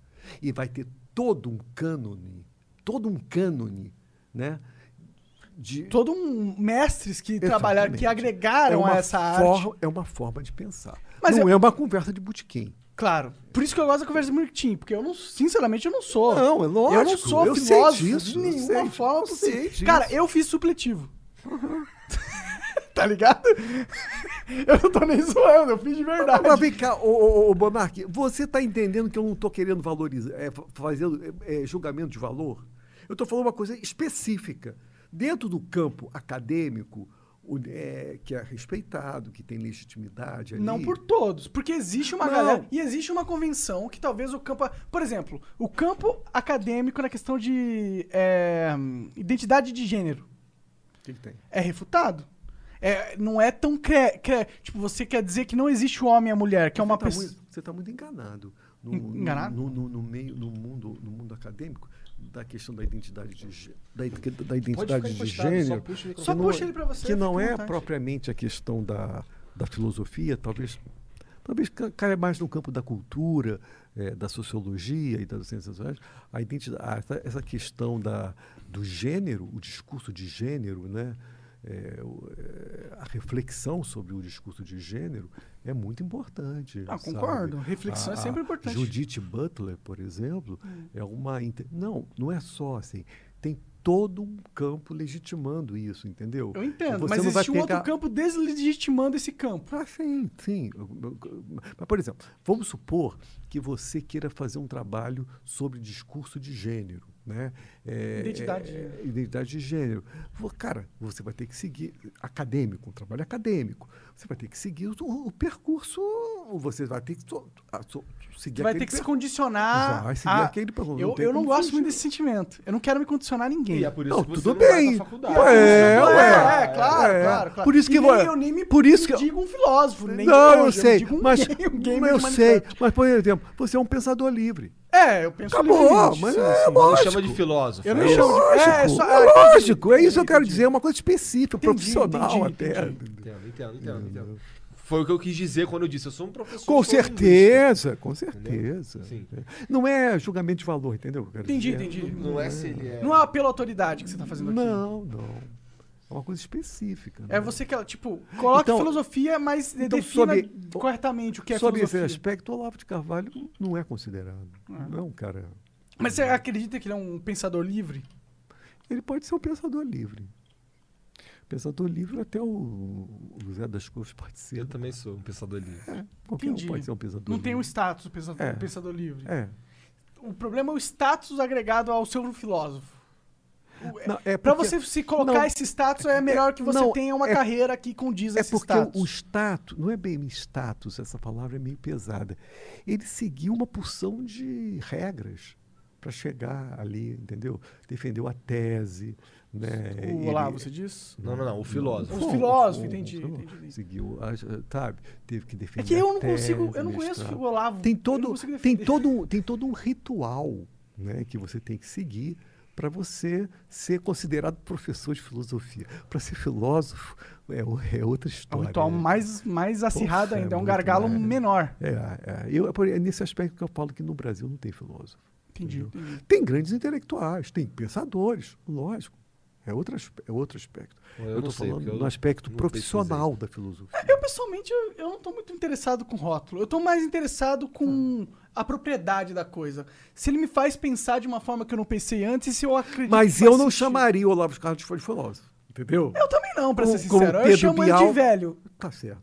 Porque, como o Pedro Bial fez o tempo todo, o filósofo Olavo, o filósofo, o filósofo Olavo, é, é um absurdo você, né? E tem, evidentemente que a academia deve ter ficado puta com isso, né?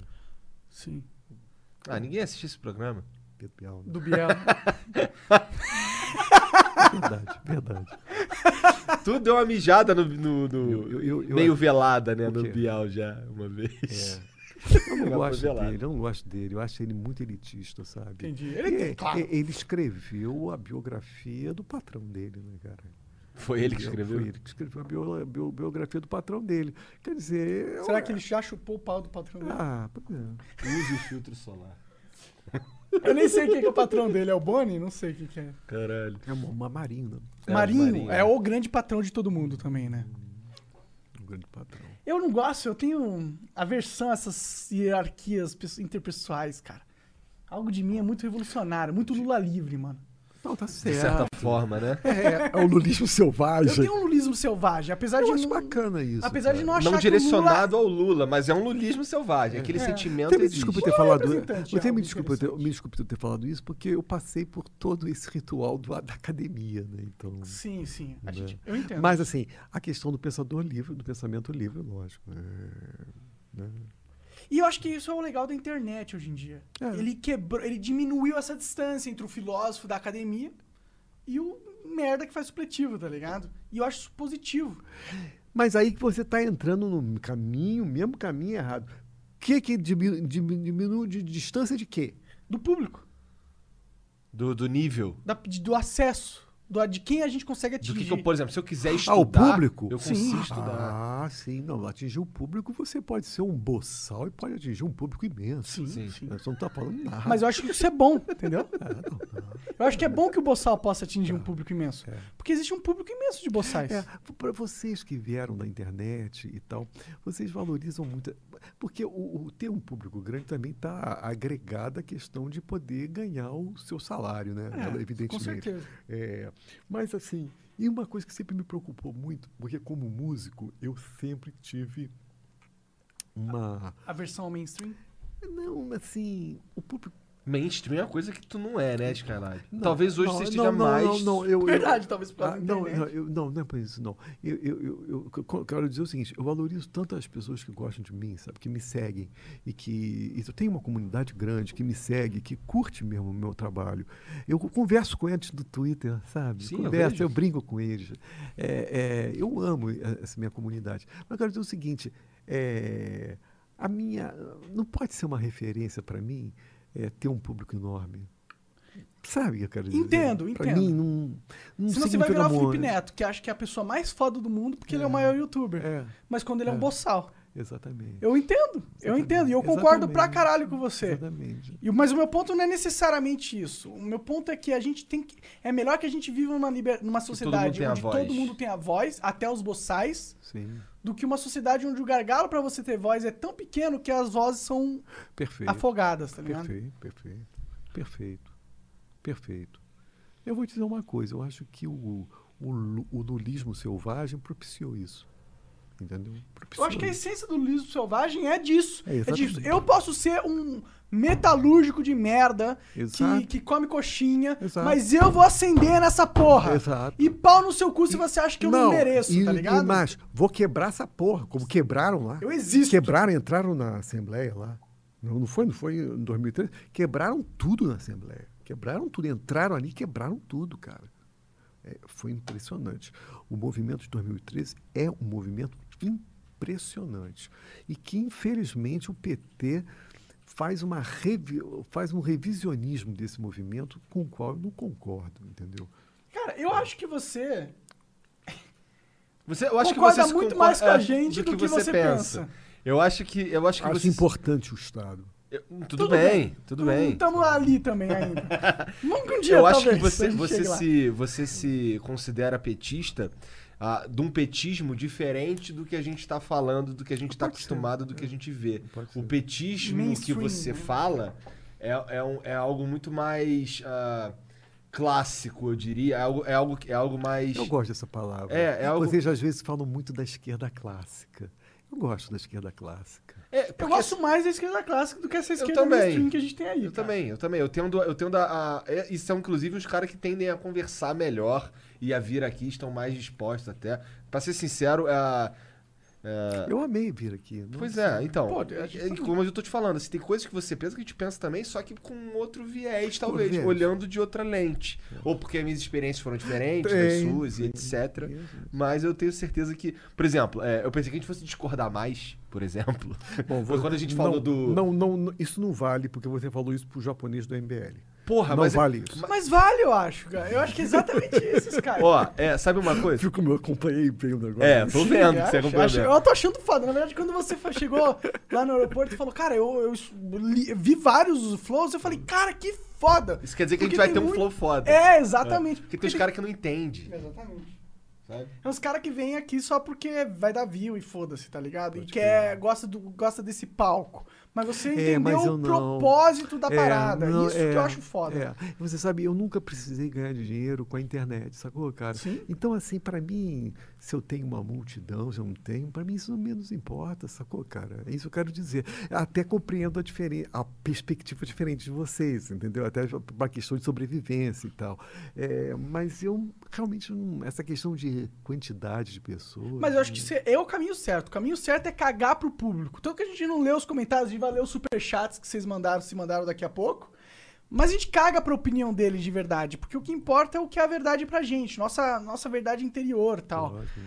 E a gente também não preza por ter um público enorme. Senão a gente virava o Felipe Neto. Tava fazendo react de vídeo É viral verdade, merda, é- tá é ligado? verdade, é verdade. E aí, é, esnobando todo mundo que não é menor, que é menor que, que ele nesse sentido, É, tá ligado? é, é. Porque a única métrica que importa é dinheiro e view.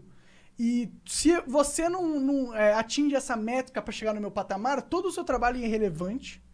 Porque, mano, você não jogou o, o jogo do, do jeito que eu acredito que é certo jogar. Dado a isso, eu sou superior. Eu tenho mais dinheiro que você. Eu posso ir pra qualquer país do mundo de primeira classe. Então, isso aí prova que eu sou superior. Essa é a visão. E eu discordo disso crer. completamente. Eu entendo que é isso que você tá falando de, de verdade. Eu concordo com você. Inclusive, é por isso que a gente queria ter você aqui pra caralho. Porque a gente sente isso em você. A gente sente que você. Eu falei, eu sei que você não gosta da palavra autêntica também, mas eu sinto que você é autêntico.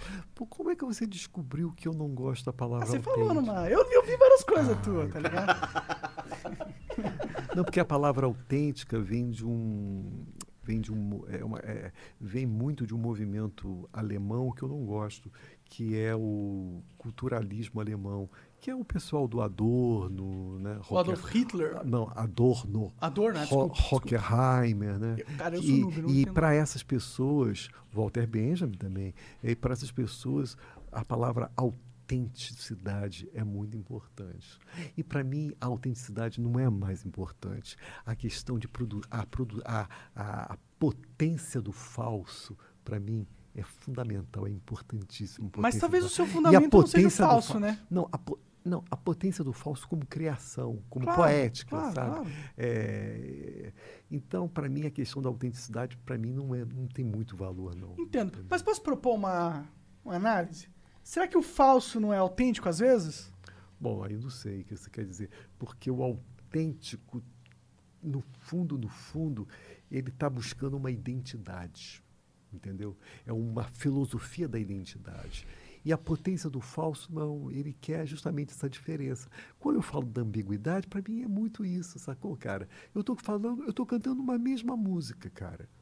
Você está tá lendo essa música de uma forma. O outro está lendo a mesma música que eu estou falando sabe? Ma- É- Mas existe um caminho interno pra você chegar em querer fazer essa música específica, eu acho. É. Mas e esse qual- caminho interno tem a ver com autenticidade, na minha opinião. Ah, bom, tudo bem. Mas eu, eu- eu- eh, na verdade, eu estava querendo justamente produzir a diferença.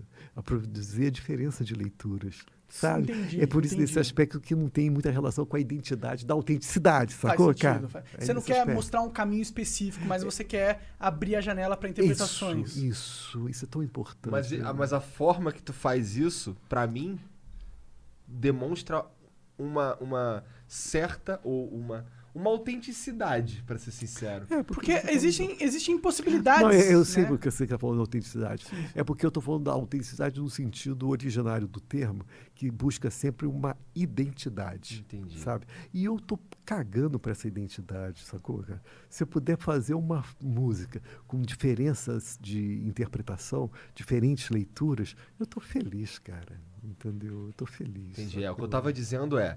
Por isso que a ambiguidade é mais importante que a autenticidade. Mas dentro da ambiguidade não existe o direcionamento também. As coisas podem ser ambíguas, mas elas são infinitamente ambíguas, né? Existe uma ambiguidade limitada para tudo que a gente faz. Existe É. certas é, maneiras de se tem um interpretar, limite, mas não um é limite. infinito. É um limite. é. E, e eu, eu imagino como se fosse um cone, tá ligado? Esse O cone, cone, é. ele, mas o cone ele tem uma ponta que expande, É. mas ele tem uma ponta. Pra mim a ponta desse cone é, é a autenticidade. É. Pode Que ser. é, chega até ali e a partir dali se torna ambíguo. Pode ser, Sim. pode ser. É, e esse ponto eu posso identificar como a matéria concreta da canção, que foi o que eu escrevi e que foi dali que produziu-se. Sim, Exato, exatamente. exato. Exatamente. E é por isso que eu digo que, que eu sinto uma autenticidade em você. Porque assim, a, Nossa, a preciso partir da tua obra, que na minha visão é autêntica, cria-se ambiguidade. Tá, tá, tá. Ela é tipo um, ela é um portal para ambiguidade, Tá, tá. sabe? É, é como, eu, como, eu imagino, como eu vejo, como eu enxergo, sabe? É, é, é isso mesmo? Tô falando merda? Não, tá, é porque a tua a noção de autenticidade é diferente da minha, Entendo. entendeu? Entendo. Tá. Eu tô Entendeu. falando de uma coisa e você tá falando de outra. É, Tá. exatamente. E tem a mesma, tem o mesmo nome. Entendi. Isso tem um perigo. Às vezes a gente discute coisas e porque o, o mesmo nome produz diferenças de sentido. E, entendeu? sim, sim. A gente acha que tá falando a mesma coisa, mas não, Não tá. tá falando. Entendi. Tá. Beleza, Ah, Skylab. porra, cara, acabou? Cara, não sei, acabou? Cansei, cansei. Então, É, acabou. eu quero dizer o seguinte, cara. é, deixa o Monark chegar aqui para dizer isso. Viu, Monark? Eu acho que nós estamos concluindo aqui, cara. Agora, eu quero dizer o seguinte: fiquei muito feliz, cara. Fiquei tão feliz, porque eu te confesso que no início eu tive uma visão um pouco deturpada do programa, sabe? E quando vocês me falaram que tinha tantas lig- pessoas ligadas à esquerda que não, quisi, que não queriam vir aqui, falei, puta que pariu, né? Isso aí é uma, isso é uma acusação grave que você você está você tá Grave fazendo. e real, isso que é, o problema. É uma acusação grave, sabe? Mas tem mudado, a gente tem É, tem mudado. Você tá aqui, afinal, É, é né? evidente. Porque eu acho que a postura da esquerda não pode ser essa, sabe? A Tem que da conversar, né, mano? Lógico, meu amigo. Meu amigo, é exatamente isso. Não, tu não botou a mão no pau, não. É dar pra apertar minha mão. Não vai dar pra fazer, um, vai fazer cachorro quente, não, né? Skylab, muito obrigado, cara. De verdade, de coração. Cara, você era um dos caras que eu queria conhecer antes de morrer. É verdade. Obrigado. Obrigado. Puxa vida. Puxa. Falou muito de você. eu fiquei muito vezes. satisfeito de conhecer vocês, porque é, é, é, eu vi muitas entrevistas com vocês, né? Então eu fui acompanhando vários entrevistas. Eu acho isso muito foda, cara. E eu acho que você é um cara muito inteligente. Esse papo foi muito incrível. A gente pode falar de coisas que, eu, que a gente precisa falar, mano. E às vezes a gente não consegue falar, sabe? E é bom que a gente conseguiu. É ruim concordar demais também. né? É, é Bem, ruim concordar demais. Tem que Agora, ter uma... continuo achando que esse programa é um programa jornalístico. ok, Tá, tá ok. bom. Mas eu, eu entendi o que você Com quis muita dizer. conversa, lógico. Sim, muita sim. Mas eu entendi o que você quis dizer com isso. É. E eu, eu, tudo bem, eu vou deci- decidir aceitar um pouco, vamos internalizar, digerir A gente tem uma responsabilidade. É, Né? É, Tem- eu eu acho. concordo, a gente tem uma responsabilidade. Eu é que pra mim essa responsabilidade não, não entrava nessa, nessa categoria de jornalismo. Entrava em outra categoria. Mas acho a gente, que pode a- ser acho a gente- similares. o o meu objetivo, a gente já conversou isso. Tem ali no, não sei se tu reparou, mas aqui no corredor tem um quadro E aí nesse quadro tem aí, alguns nomes ali que foi as primeiras, os primeiros caras que a gente pensou em trazer pro Flow estão ali. Isso ah, em junho do ano passado, a gente botou alguns nomes ali. Inclusive do David Jones, que você falou que é um dos teus favoritos, tá lá também. E aí tem um quadrinho, tem um desenhozinho que é o Monark desenhando, explicando pra alguém quem, como, é que, como é que era o, o- isso aqui ia acontecer. Como que ia ser o ângulo da É, câmera? antes, é. E aí, é, uma das coisas que a gente conversa desde então é que o nosso papel que a gente gostaria de ter era de ser. A gente, um, inclusive, ontem ele tweetou isso. A gente é a Suíça. Aqui é um campo neutro. Aqui vem todo mundo conversar. Aqui a gente quer expandir. A gente não quer que ninguém. A gente não vai pregar ideologia aqui. A gente quer que você chegue aqui e ouça um cara falar de diversos assuntos. a gente falou bastante de política. Mas tem dia que a gente não fala tanto assim de política. A, gente, a gente quer que as pessoas ouçam e, e pensem. Pensar é importante, sabe? Esse é, o- esse é Lógico, o, nosso, o nosso, a nossa Viés. pedra angular, Hum. sabe? É o, que, é o que sustenta, é o que fez o flow crescer. A gente cresce em cima disso. E é isso que me leva a ficar mais, achar muito mais interessante o programa do o Flow, por exemplo, do que uma entrevista no Globo News. Entendeu? Uma entrevista no Globo News Que é tem um ter- viés, tem um é direcionamento. terrível, você é, já sabe o é. que, que, que uma, é. a subserviência dos jornalistas, entendeu? É muito triste isso. É muito triste onde chegou o nosso jornalismo, sabe? É muito triste. Nós estamos concordo vivendo, pra caralho nós estamos, nós estamos vivendo uma crise do nosso jornalismo, Com sabe? certeza. E um, um país que vive essa crise do jornalismo é, é sério, porque isso pode Ter consequências graves, consequências na graves, sociedade. é. Concordo plenamente. Bom, então, ó, um beijo pra vocês aí que ficaram assistindo a gente até agora, ou quem tá ouvindo nos agregadores de podcast. S- é, Sky, fala sobre o seu programa no 247. Você te, quando Ah, é, que a como é que galera pode assistir? programa? Sim, é, você é, vai funcionar toda quinta-feira às quatro horas da tarde. Legal. Ao vivo? E ao aí. vivo, ao Massa, vivo. massa demais. É, no site do Brasil 247. Tá. Né? E aí é ao vivo. Aí você entrando no site do Brasil 247, vai aparecer Entendi. o programa. E aí todo dia um convidado diferente. Não, é só eu conversando com ele, Legal. com o Gustavo Conde, Ah, que é o editor do, do, do- do site, né? E, enfim, e cada, cada episódio vai, nós vamos abordar um determinado texto que eu mandei para o site. Você pode ter contato com os textos, é só procurar site Brasil 247, autor Rogério Skylab, você vai ver o- a relação de textos que tem lá. E tudo que eu escrevi está ali, né? massa demais. Acompanharei. Tá. Então, ó, muito obrigado vocês que assistiram. Obrigado a galera aí do Exit Exit Lag, que é são os nossos patrocinadores. Tá com lag no, no Games? Mano, baixa Exit Lag e Oni. É isso. Só vai. Ouni. Oni. É, um beijo pros apoiadores, dá uma olhada aí na descrição se você quer conhecer o nosso projeto de, de crowdfunding, ajuda pra caramba. É, afinal, a gente tem. A gente, o, o gasto do Flow é alto, não precisa se pagar. E é isso. A gente Eu- vai voltar a gente- já é, já. já voltamos. Pra, a gente vai- vamos uma pausa rápida só pra todo mundo ir mijar, tá bom? E a gente volta pra ler os superchats que a gente teve aí a partir de 10 conto. Demorou? Se o cara tá no Spotify, ele não tá ouvindo. Se você não tá no Spotify, você não tá ouvindo. Vai pois no é. YouTube. O Spotify, você se fudeu se você tá no Spotify. tá, então ó, um beijo. Tchau.